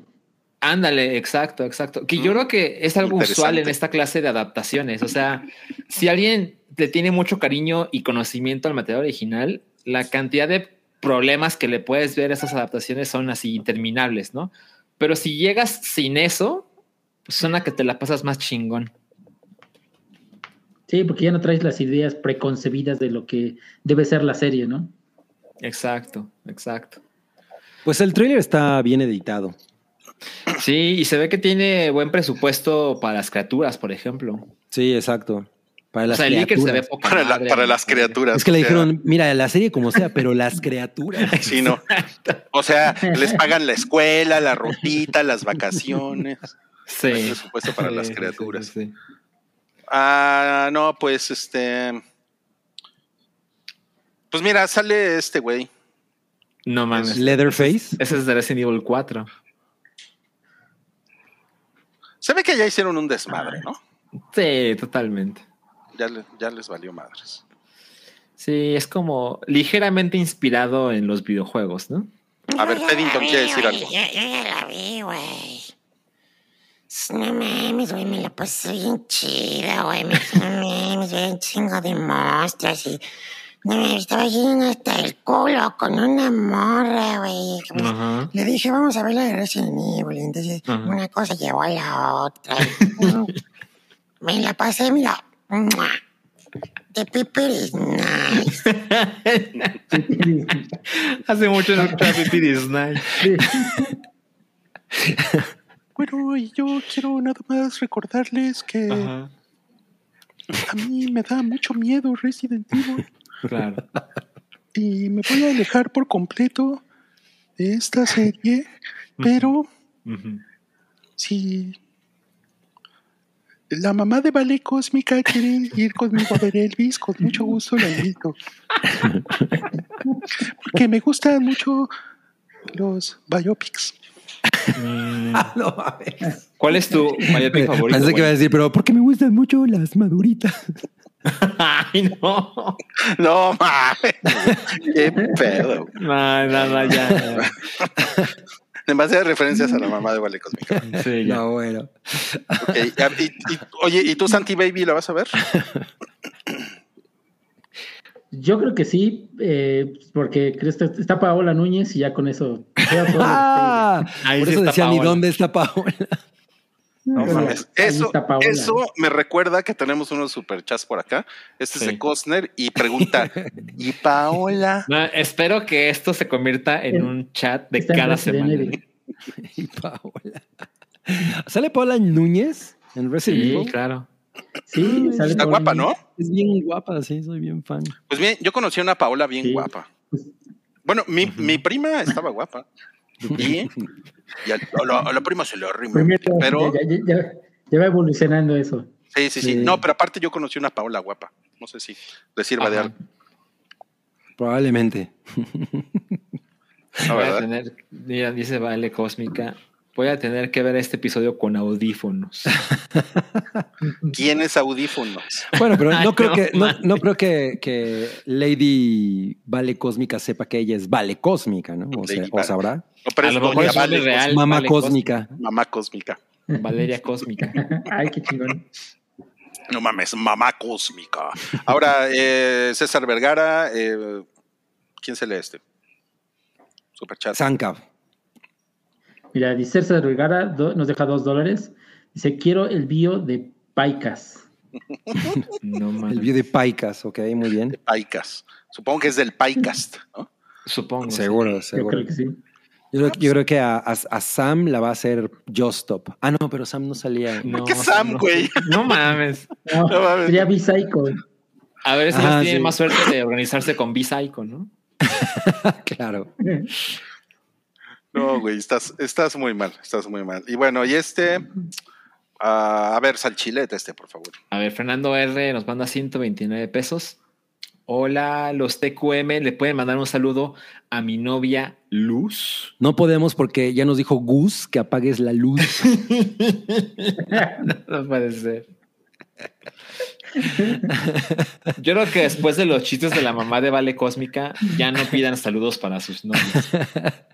Bueno, Fernando R., lo único que te puedo decir es que pagues la luz porque si no te puede cortar. Ay, güey.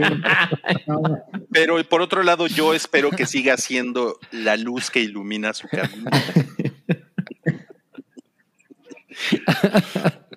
Luz debe estar muy confundida de por qué Fernando ve este podcast. sí. ¿Por qué, Fernando, por qué no haces una cita romántica con Luz y le pones la tumba de de luz, las ¿no? Pero lo haces a la luz de las velas. a la luz de las velas? Y la mejor cita romántica. Mira, ya contestó Luz. Que no han pagado el gas.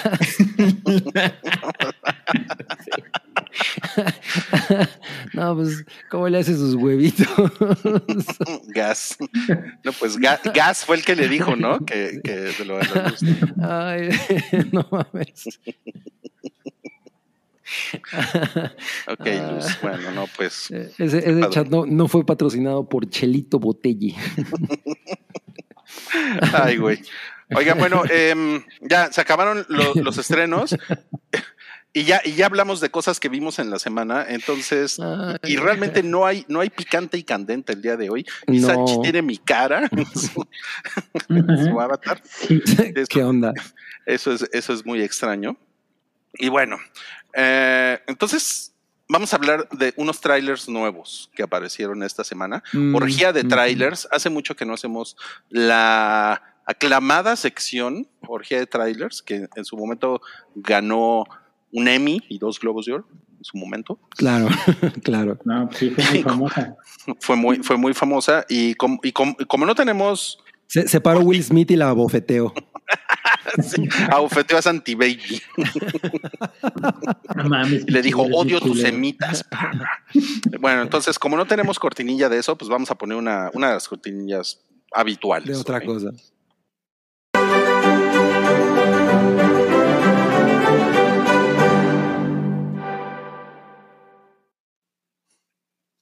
Ok, nuevos. Esta sección es presentada por. es presentada con amor por Namor. Por amor. no. No, todavía no está Namor. confirmado eso. O sea, No, ese güey sí es Namor, ese güey sí, es. Namor. Sí. Lo que no está confirmado es que tan mamado está. claro, claro. Tampoco está confirmado, se lo hicieron con no. amor. Pues ojalá, ¿no? Ojalá. ok, bueno, entonces, trailers nuevos y pues vamos a platicar de al- algunas cosas que aparecieron esta semana interesantes o no tan interesantes, ya lo iremos decidiendo. Y el primero del que vamos a hablar es Híjole. The Monsters de, ¿cómo se llama este? Pendejo? Rob Zombie. Rob Zombie. De Rob Zombie. Qué terrible tráiler, güey. No mames. O sea, No, he visto cosas en YouTube con mejor valor de producción, así. no, no Pensé, pensé que sí les iba a gustar. no, no, no. Yo también pensé que me iba a gustar y cuando, y cuando empezó dije, no. No, no, no. O sea, no, no es como ni de Honest Trailers. O sea, No, No. está fatal. está fatal. No tiene nada de humor. Pero miren, yo siempre he creído que Rob Zombie es un payaso, es un farsante. Pero creo que este tráiler es bastante peor de lo que le conocía. Sí, o sea, este, este es un a new low of lows, ¿no? O sea, Ajá. es, es- es una. O sea, a mí sí me sorprende. La, la verdad estoy. Y, y puedo decir que me sigue hiriendo que, Rob Zombie, siendo una persona a quien yo admiraba cabronamente en los 90 y que yo pensaba, güey, la estética de este cabrón, o sea, tiene todo que ver con las cosas que le gustan y, y las películas de exploitation y, o sea, el güey lo entiende, ¿no? Lo entiende. Y no, no, o sea, con cada cosa que hace se demuestra que no. A mí me gusta mucho The Devil's Rejects, de toda, de toda su Ay, no mames, yo la odio. No, a mí sí me gustó un chingo. Ya preguntan si sale la esposa. Creo que no, ¿no? O sea, Sí, sale, por supuesto. Cherry que Moon. sale. ¿Es ella? Sí, ¿Es? es ella. Solo él le da ella. trabajo. ¿En serio? Sí, Solo él le da trabajo. Sí. qué chido. Nueva sección en el hype, solo él le da trabajo. A mí, a mí, a mí sí, sí, me, sí me gusta mucho The Devil's Rejects, pero odio por, eh, House of Thousand Corpses, o sea, todo, todo, Halloween. Halloween. caga. sea, creo que. Y el, y el fake trailer que hizo para, para Grindhouse también me gusta. El de Werewolf. Women of the SS. Ese me Sí. gusta. Pero esto, no mames. Yo pensé que era el güey indicado para hacer un.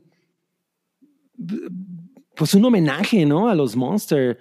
Pero yo pensaba, güey, de entrada, ¿por qué a color? Claro. Claro, eso es, eso está.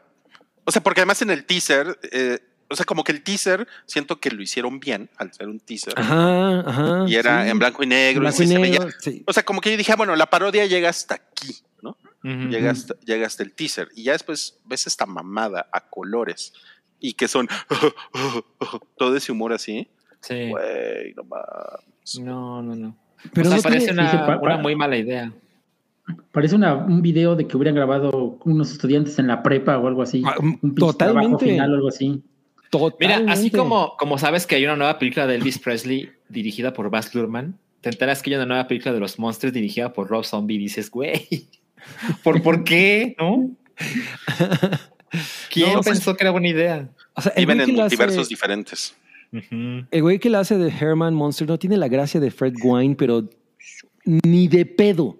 Ah, no, no, no, no. No, cuando habla es terrible, ¿eh? No, no, no, no, no mames. Ahí, ahí Herman Monster se parece a Tom Brady.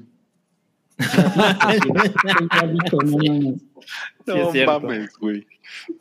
o sea, entonces Sh- Sherry Moon Zombie es este Lily Monster. Sí, Sí. es ella. Así No, es. No, No, nada pues- el verde de Carlo. Y esto estará en cines. A ver si lo dejan, güey. Yo creo que a la mera hora la van a mandar directo a streaming. Ah, claro ¿no? A Yu- video. A YouTube. No, hombre. Uy, hasta Net- crees. Netflix la va a comprar seguramente. No, yo, sí, yo sí la veo metiéndole su buena dinerita aquí en México, ¿eh? Esta película. Pues sí, porque hay un, hay un público eh, cautivo, ¿no? O sea, Ujú. Ya por lo menos una, una semana así de estreno y que quede en el cuarto lugar de la taquilla pilla, pues. Sí, yo sí, yo sí, le- mira, yo le, yo le he hecho unos 8 milloncitos a esta película. Ah, Ya con eso recuperas esto. lo que, lo que gastó Rob Zombie, ¿no? Para hacerla. Sí, güey. O sea, el güey que la, que la hace del abuelo, nada que ver. O sea, no, no, no, no, no, no, no. No, no, terrible, mejor, ¿eh? terrible. mejor, vuel- mejor vuelvo a ver el video de Dragula, que ese sí me gusta. Pero miren, vamos a pasar a otro tráiler de, e- esta sí se ve muy buena, ¿eh? Muy buena. No Nos referimos a No, La Huérfana Huérfana. 2. Yo Eh, cuando First estaba viendo Kill. el tráiler me, me, me llegó a la mente esa, esa película de los Wayans donde uno era un bebé. Así, no sé por qué. Porque, mames. Igualito. o sea, la huérfana es como. No fue un turbo hit, ¿no? O sea, sí tiene. que No, en México sí. fue un hit. En México Sí pegó un hit, chingo. Cabrón. Sí. Pero Mira, O sea, fue como, tanto- o sea, fue como, fue como una cosa que causó mucha conversación, pero además siento que fue más de video que de cine. puede ser. No, mira, puede ser. Tanto, tanto fue un hit en México que acá la van a estrenar en cines y en Estados Unidos es directo a streaming. No mames. Wow, es un buen Ah, dato, ¿eh? Ese es un muy buen dato. No, pues eso ya es decir algo.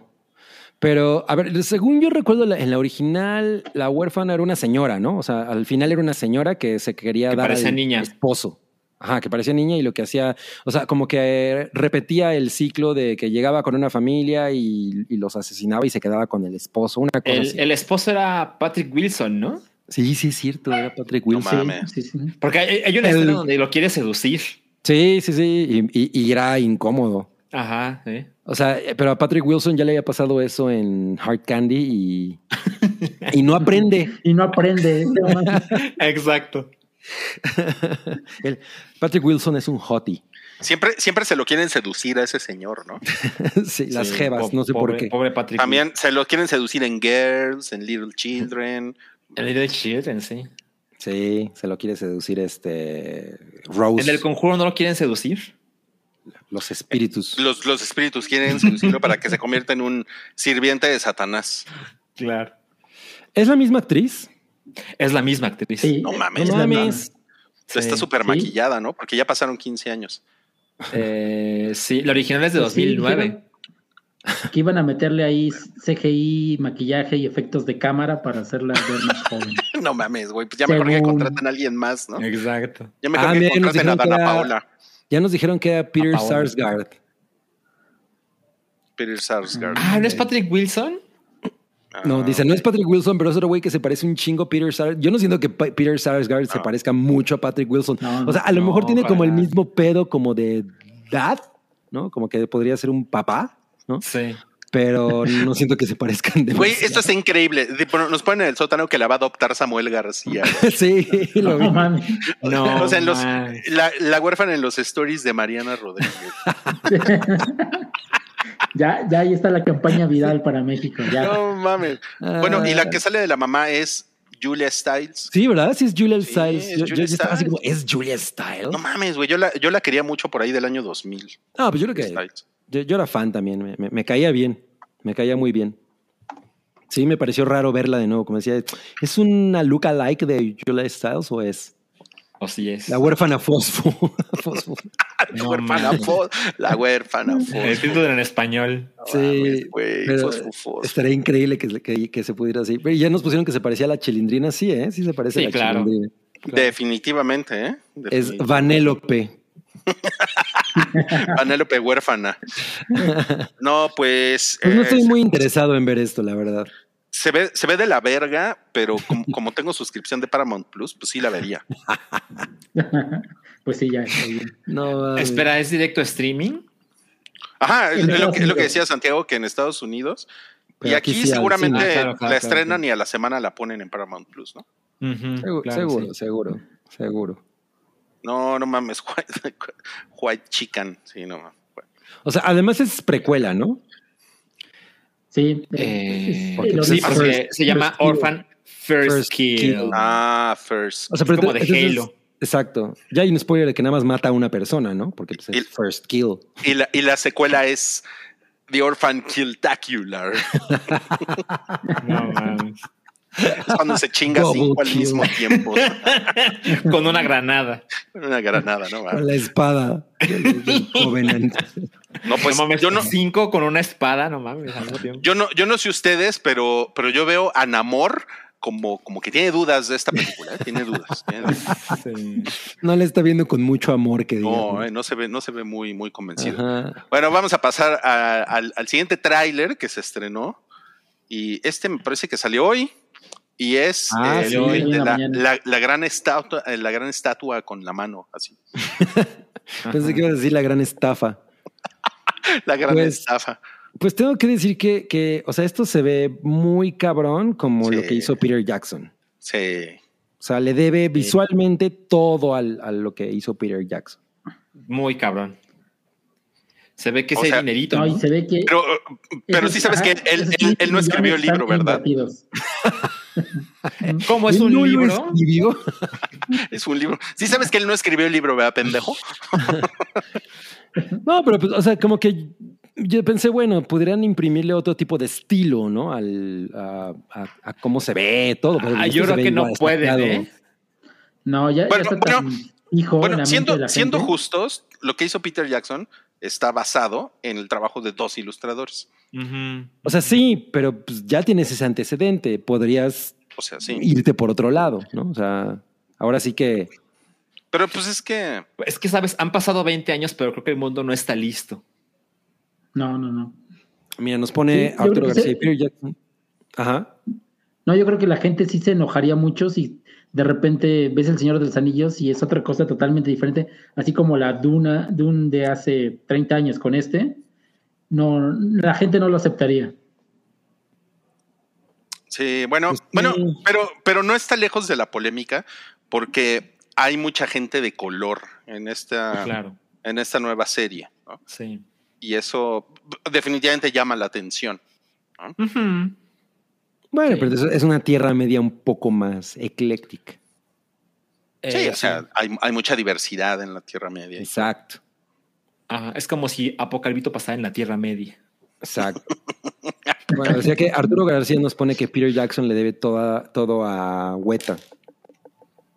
Toda la estética. Pues hay mucho que... que- No, Pero no, para no nada. No es justo decirlo de ese modo. No. Sí, yo, yo tampoco lo creo, pero, pero bueno. puedo- O sea, nadie dice que se George. Lucas le debe la vida a Light and. Magic, ¿no? Ajá, O sea, exacto. pues no. Así no fue. No, no, porque neta, o sea, o sea, vaya, vaya- vayan a una biblioteca y busquen los libros. Bueno, vayan a Gandhi. Ahí están los libros de los ilustradores del Señor de los Anillos. O al Son- sótano, la que tengan más cerca. O sea, son ilustraciones que tienen 50 años y, Claro. y- y realmente de ahí fue de donde, se, de donde tomaron toda la estética. O sea, son las interpretaciones que se hicieron, porque pues, en, cuando el, el señor Tolkien hizo estos libros, pues no, pues había muy poquita ilustración. en Pensé que ibas a decir, había muy poquito CGI. Pues sí, pues estaban los, los, los mapitas y cosas así, pero pues no, o sea, Los mapitas. o sea, estos güeyes son los que se dedicaron a hacer como el trabajo pesado, ¿no? De imaginar al Balrog, a Gandalf. Claro. Claro, claro. Claro, sí. Pero bueno, me gustó que, que saliera. John Galante- Ho, Galante. gracias, John, John Ho y, Al- y Alan Lee, gracias a Marco Reyes por, por Marco sí, Por- ha por ponerlo. sido a Gandhi. ¿Mm? Tengo, tengo un cupón de Gandhi de 25 pesos para ti. Ajá. No, no es cierto, no tengo nada. Para que se compre un café. Pero bueno, vi el taller y sí me entusiasma, ¿eh? Sí, a mí también. A mí también. O sea, no, no, no, no, puedo mentir de que me parece emocionante revisitar ese pedo. Sí, claro. Y pues sucede muchos años antes de del Señor de los Anillos. Y, de, y de Cristo también. Eso, eso, es- eso sí es un precuelón, Milik. Un precuelón. Sí. Sí, Tremendo sí. Pero, oye, pero ¿cuánto mide el Balrog? Ah, el Balrog es No, alto. está cabrón. Pues sí, yo creo que sí es Alto. ¿no? O sea, pues es más alto que, que Gandalf, entonces pues debe ser alto. A ver, vamos Que a el ver. mediocre Gandalf, recuerden. El mediocre Gandalf. Mira, según esto, el Balrog mide 3.6 metros.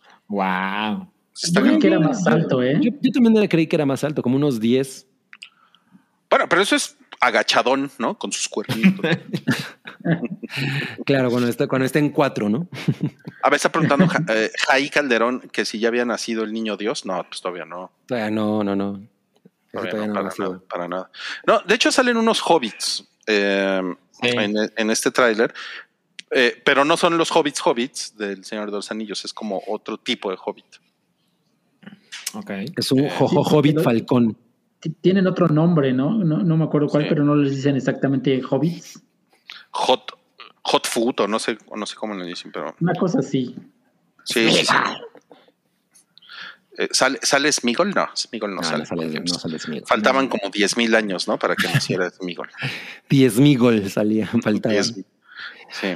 Bueno, Bueno, pero entonces to- todo es cool, ¿verdad? Con esta. Con esta pues sí, sí. Qué cool. Sí, O sea, so- si- solo si es una basura, pues voy a decir no. Pulgar Pero lo dudo, lo dudo. Harf, No gracias a Marco. Sí. Mira, Marco, Marco está haciendo muy bien su tarea y ya Se ve que, Marco le, le sabe a todo lo de Tolkien, ¿eh? Ajá. Anda con Tolkien, el marco. Oye, oye, eh, Cabri, pero tú no ves series, ¿qué, qué vas a hacer? Pues esta sí le voy a dar un, un lugar en mi La, va- la va a ver en una sentada y va a pensar que es una película. Exacto, que es una película. Ok, entonces, Namor sí le da amor a este tráiler, ¿verdad? Exacto, sí. Sí. Con amor. Oye, eso es importante. O sea, no sabemos si se va a estrenar de golpe o un episodio a la semana, ¿verdad? Yo creo que lo van a hacer una Mira, semana. Es de Yo Prime también. Video, entonces debe ser tres de un jalón y lo demás semana por semana. Yo creo que sí, Como ¿eh? The Voice. Sobre todo para enamorar a la gente. Tres de un jalón suena muy cabrón. Sí. Ok, bueno. Bueno, a ver, vamos al siguiente tráiler, A ver. que es la nueva serie de Beavis y ujú. Es- me, me tiene muy intrigado esto. O sea, que- quiero ver si el humor sigue intacto. ¿Sobrevivió? Pues sí, ¿no? Claro. Porque ¿qué sentido tendría hacer a BBC Butthead como hacer una nueva serie de BBC Butthead si no se va a parecer a lo, ori- a- a lo, a lo que se hacía en los 90, ¿no? O sea, como Mm. para qué. Digo, tampoco es que esté muy emocionado. Yo nunca fui el más fan de BBC Butthead, pero, pero estaba cagado. A mí la película, la primera película me gusta un chingo. No he visto la segunda. Eh, No, apenas salió.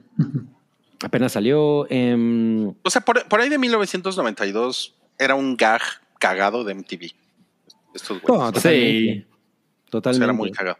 Y, Pero, pero ya de ahí a como la historia extendida de estos dos pendejos, pues, No, Claro. es, es como, como demasiado, ¿no? No son tan cagados y la verdad es que la, la- la- o sea, todo el lore, si es que pues le podemos llevar así de BBC Ujú. Bothead, pues tampoco es tan extenso, ¿no? A mí me suena que Paramount quiere cosas para su plataforma. Así como, güey, ¿qué propiedades intelectuales tenemos para hacer algo? Porque No, eso pues, es una bueno. serie, además. Sí, es una serie. Sí. Es mejor que hagan la de El Paddington. no, pues mira, dice, dicen Luz Gutiérrez y Daria Martínez que sí les emociona. Pues, o sea, no, a mí no me, yo sí la vería, pero no me emociona, ¿no? O sea, si los dos primeros episodios no están súper chingones o, me cago de risa, pues no le voy a seguir. Yo, yo creo que había una, una mejor idea revivir Daria, ¿no?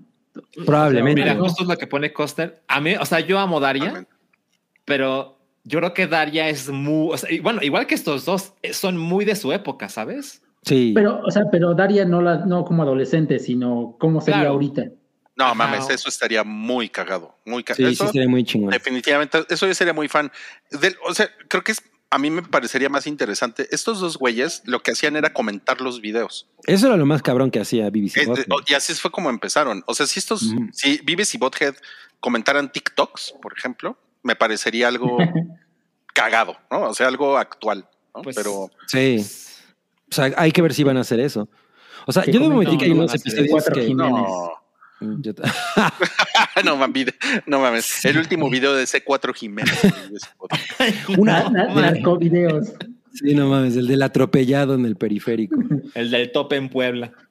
Sí. No, pues, No, es que eso estaría cagado, pero, pero en el tráiler más bien vemos como que tienen aventuras, entonces como que mm, Sí, exacto. Ajá. Pero, o sea, a mí me da muy, me sigue dando mucha risa, por ejemplo, es, hay un episodio en el que van a tocar timbres, ¿no? Y, pa- pa- pa- y, y lo hacen todo mal y no mames, es increíble ese episodio. Pero pues no sé ahorita de qué se pueda tratar, ¿no? O sea, eh, entonces eh, sí me intriga ver cómo chingados lo, lo actualizan, si es que lo actualizan, ¿no? sí, claro, claro.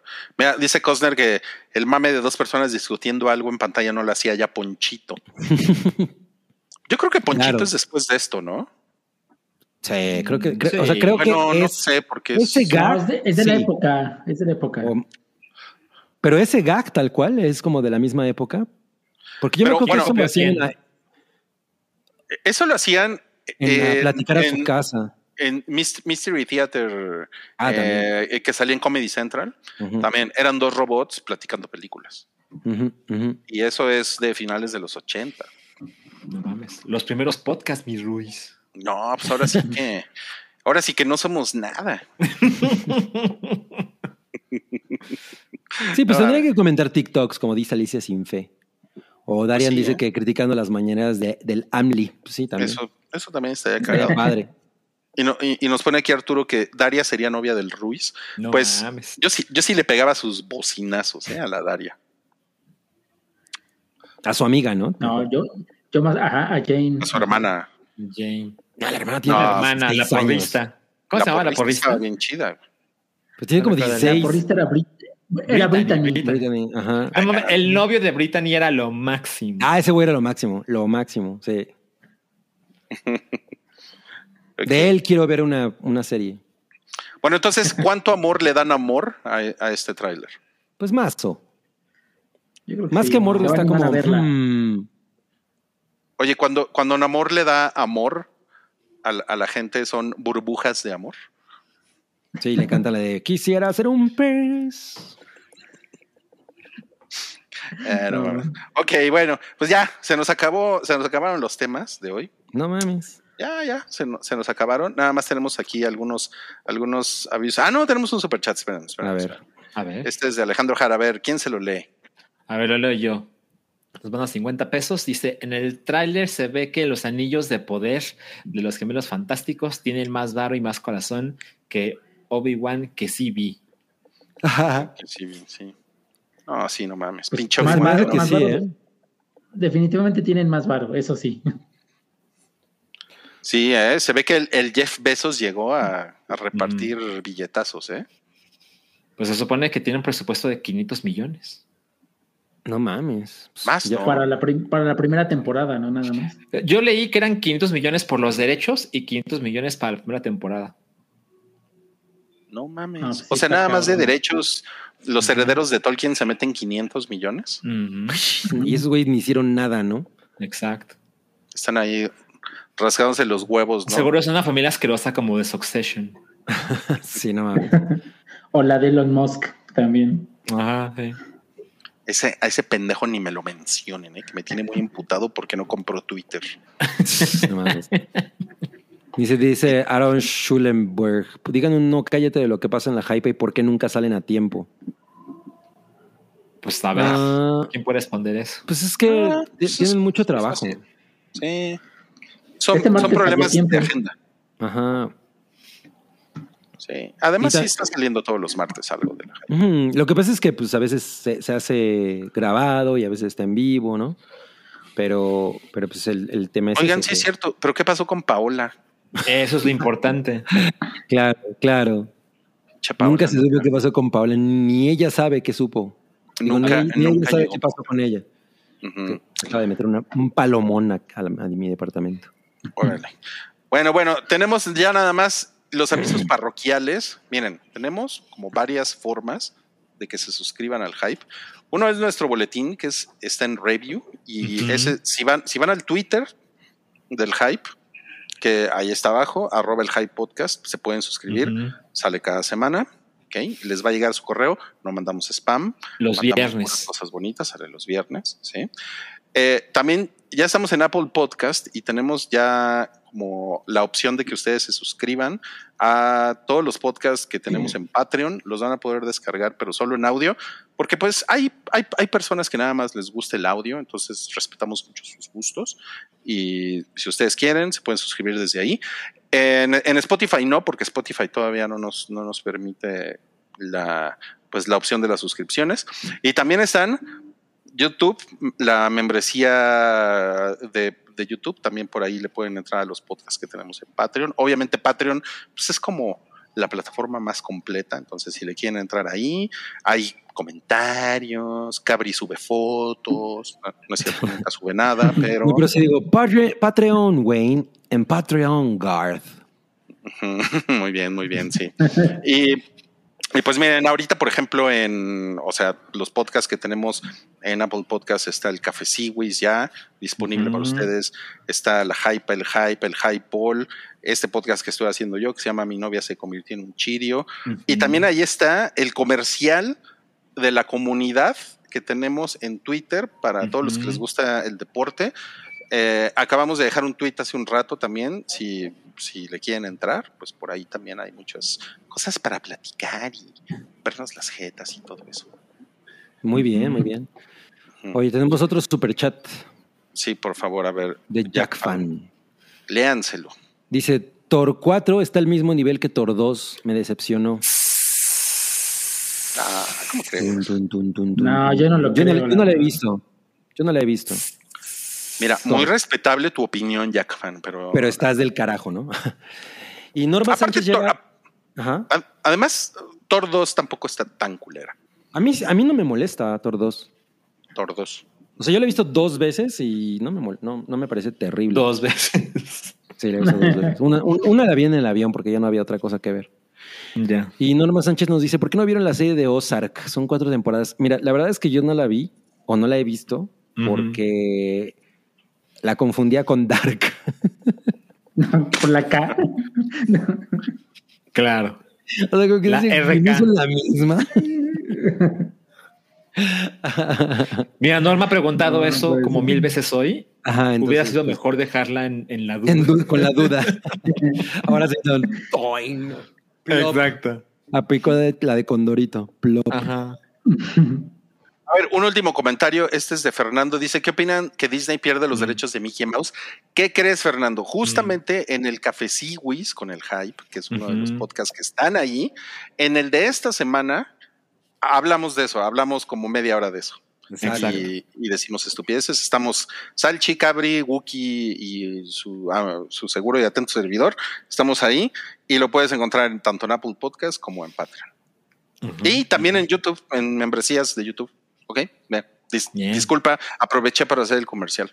Bien, bien, bien, bien, bien. Bien, bien a ver, llegó otro superchat. A ver, dice Diego y Manuel, ya que nadie metió ahora el chiminuto del susto que metió Ubisoft al querer quitarle Assassin's Creed Liberty a quien ya lo había comprado por Steam, pues sí se hizo un desmadre porque pues hay gente que tiene temor por comprar juegos digitales y que luego no tenga acceso a ellos. Y ya sabes, siempre hay gente que dice, no, pues es que eso es de boomers y ya no se, no- o sea, es mejor tener el juego digital y te ahorras tener los discos y demás. Y justo la semana pasada eh, apareció una notificación en Steam de incluso si compraste este juego, no lo vas a poder jugar, según recuerdo, a partir de septiembre. Y así pasó unos días y luego salió Ubisoft a decir, no, pues hubo un problema y no es así lo que está pasando. Pero pues esta clase de noticias hacen que mucha gente esté más convencida de tener los juegos físicos. Pero pues sabemos que yo, yo creo que va a pasar lo que termina pasando con los, con los discos y con los libros. El formato físico no va a desaparecer, pero va a ser mucho menos conveniente y solo va a ser para como el público más exquisito. ¿Me explico? Porque definitivamente los archivos digitales son inmensamente más prácticos. Entonces, o sea, a- nosotros cuatro, ¿hace cuánto que no compramos un CD, un No, DVD? bueno, uh. Cabri compra, No. Blu-rays. Ya tampoco compro Blu-rays. Ah, no mames, imagínate, imagínate. Mira, Entonces, Yo lo, único- lo último que compré fue un vinil, pero porque estaba muy chido, nada más. Pero no. Bueno, Ah, pero Ah, es- es pero es otra cosa. Exacto, Sí, sí, exacto. es como otro- lo que dices, más coleccionable. Entiendo, entiendo.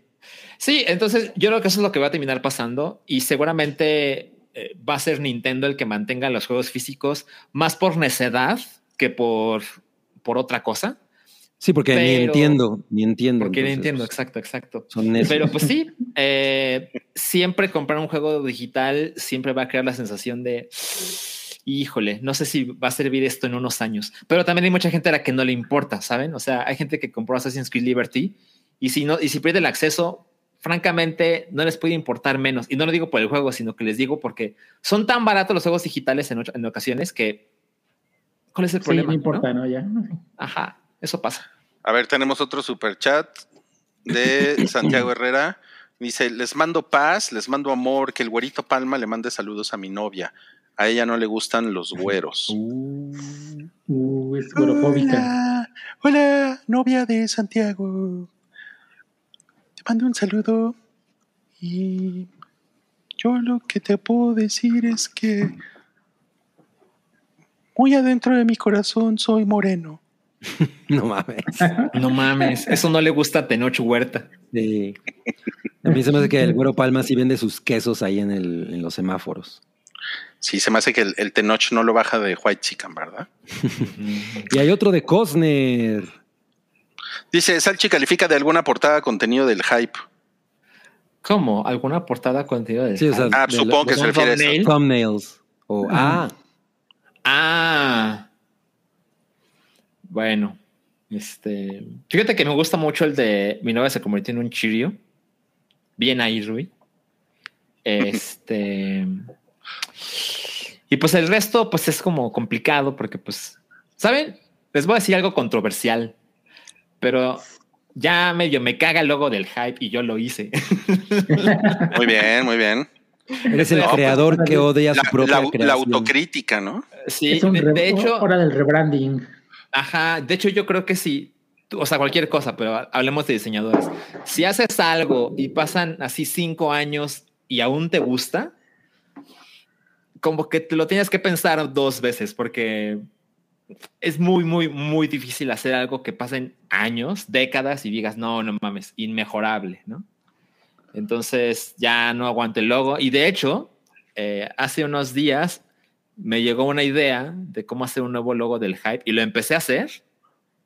La verdad es que le dije como media hora y dije, no, esto no va por ningún lado. Va otro día que tenga más tiempo, ¿no? Pero bueno, sí, estoy un poquito hasta la madre. Aunque me gustan los colores, creo que tiene muy buena visibilidad en, en, en o sea, el thumbnail en YouTube. Sí. ¿Por qué no te tomas una, una botella de mezcal la próxima vez que quieras hacer el logo? del- A ver qué te sale. A ver qué, qué- qué sale, ¿no? Eso Mejor ayahuasca o algo así. La, la- la referencia en Paint nunca va a pasar de moda. Pe- Paddington te va a mandar unas sugerencias. No mames, pero No, no, por no, no. favor. No sé si eso quede bien, pero bueno, muchas gracias amigos. Se nos ha acabado ya este episodio, el 438 del Hype. Gracias. Y pues nos vemos la próxima semana. Ahí Otro superchat. otro superchat de Ariel Martínez. Ariel Martínez sabido. A ver, Cabrilelo. Dice, hoy vengo odiando al Santi porque seguro fue a ver los Smashing Pumpkins. Saludos desde provincia donde mañana se presenta Lupita D'Alessio. No, oye, Wow. sí fui, pero pagué, pagué la cuota porque me quedé atorado 12 horas en el tráfico. Pero sí volviste que a ir. Otro, al otro día, sí, nada, fue por mi playera. ¿eh? No, el que y yo me lo perdí y soy y yo sé que la voy a me voy a arrepentir de eso el resto de mis días. Yo Sí, también fue- me lo fue perdí, un pero Porque nunca lo he visto, los he visto en vivo además. No, pues No, era, era, era, era la gira, cabrón, fueron cinco conciertos. Ah, sí me la mame, estoy bien estás, estás bien, güey. Estás bien, güey. Sí. Bueno, estamos bien, güey. Bueno, Bueno. amigos, gracias. Nos vemos la próxima semana. Los queremos. Gracias Esperen a mañana newsletter. Se me cuidan. Bye. Bye bye. Bye.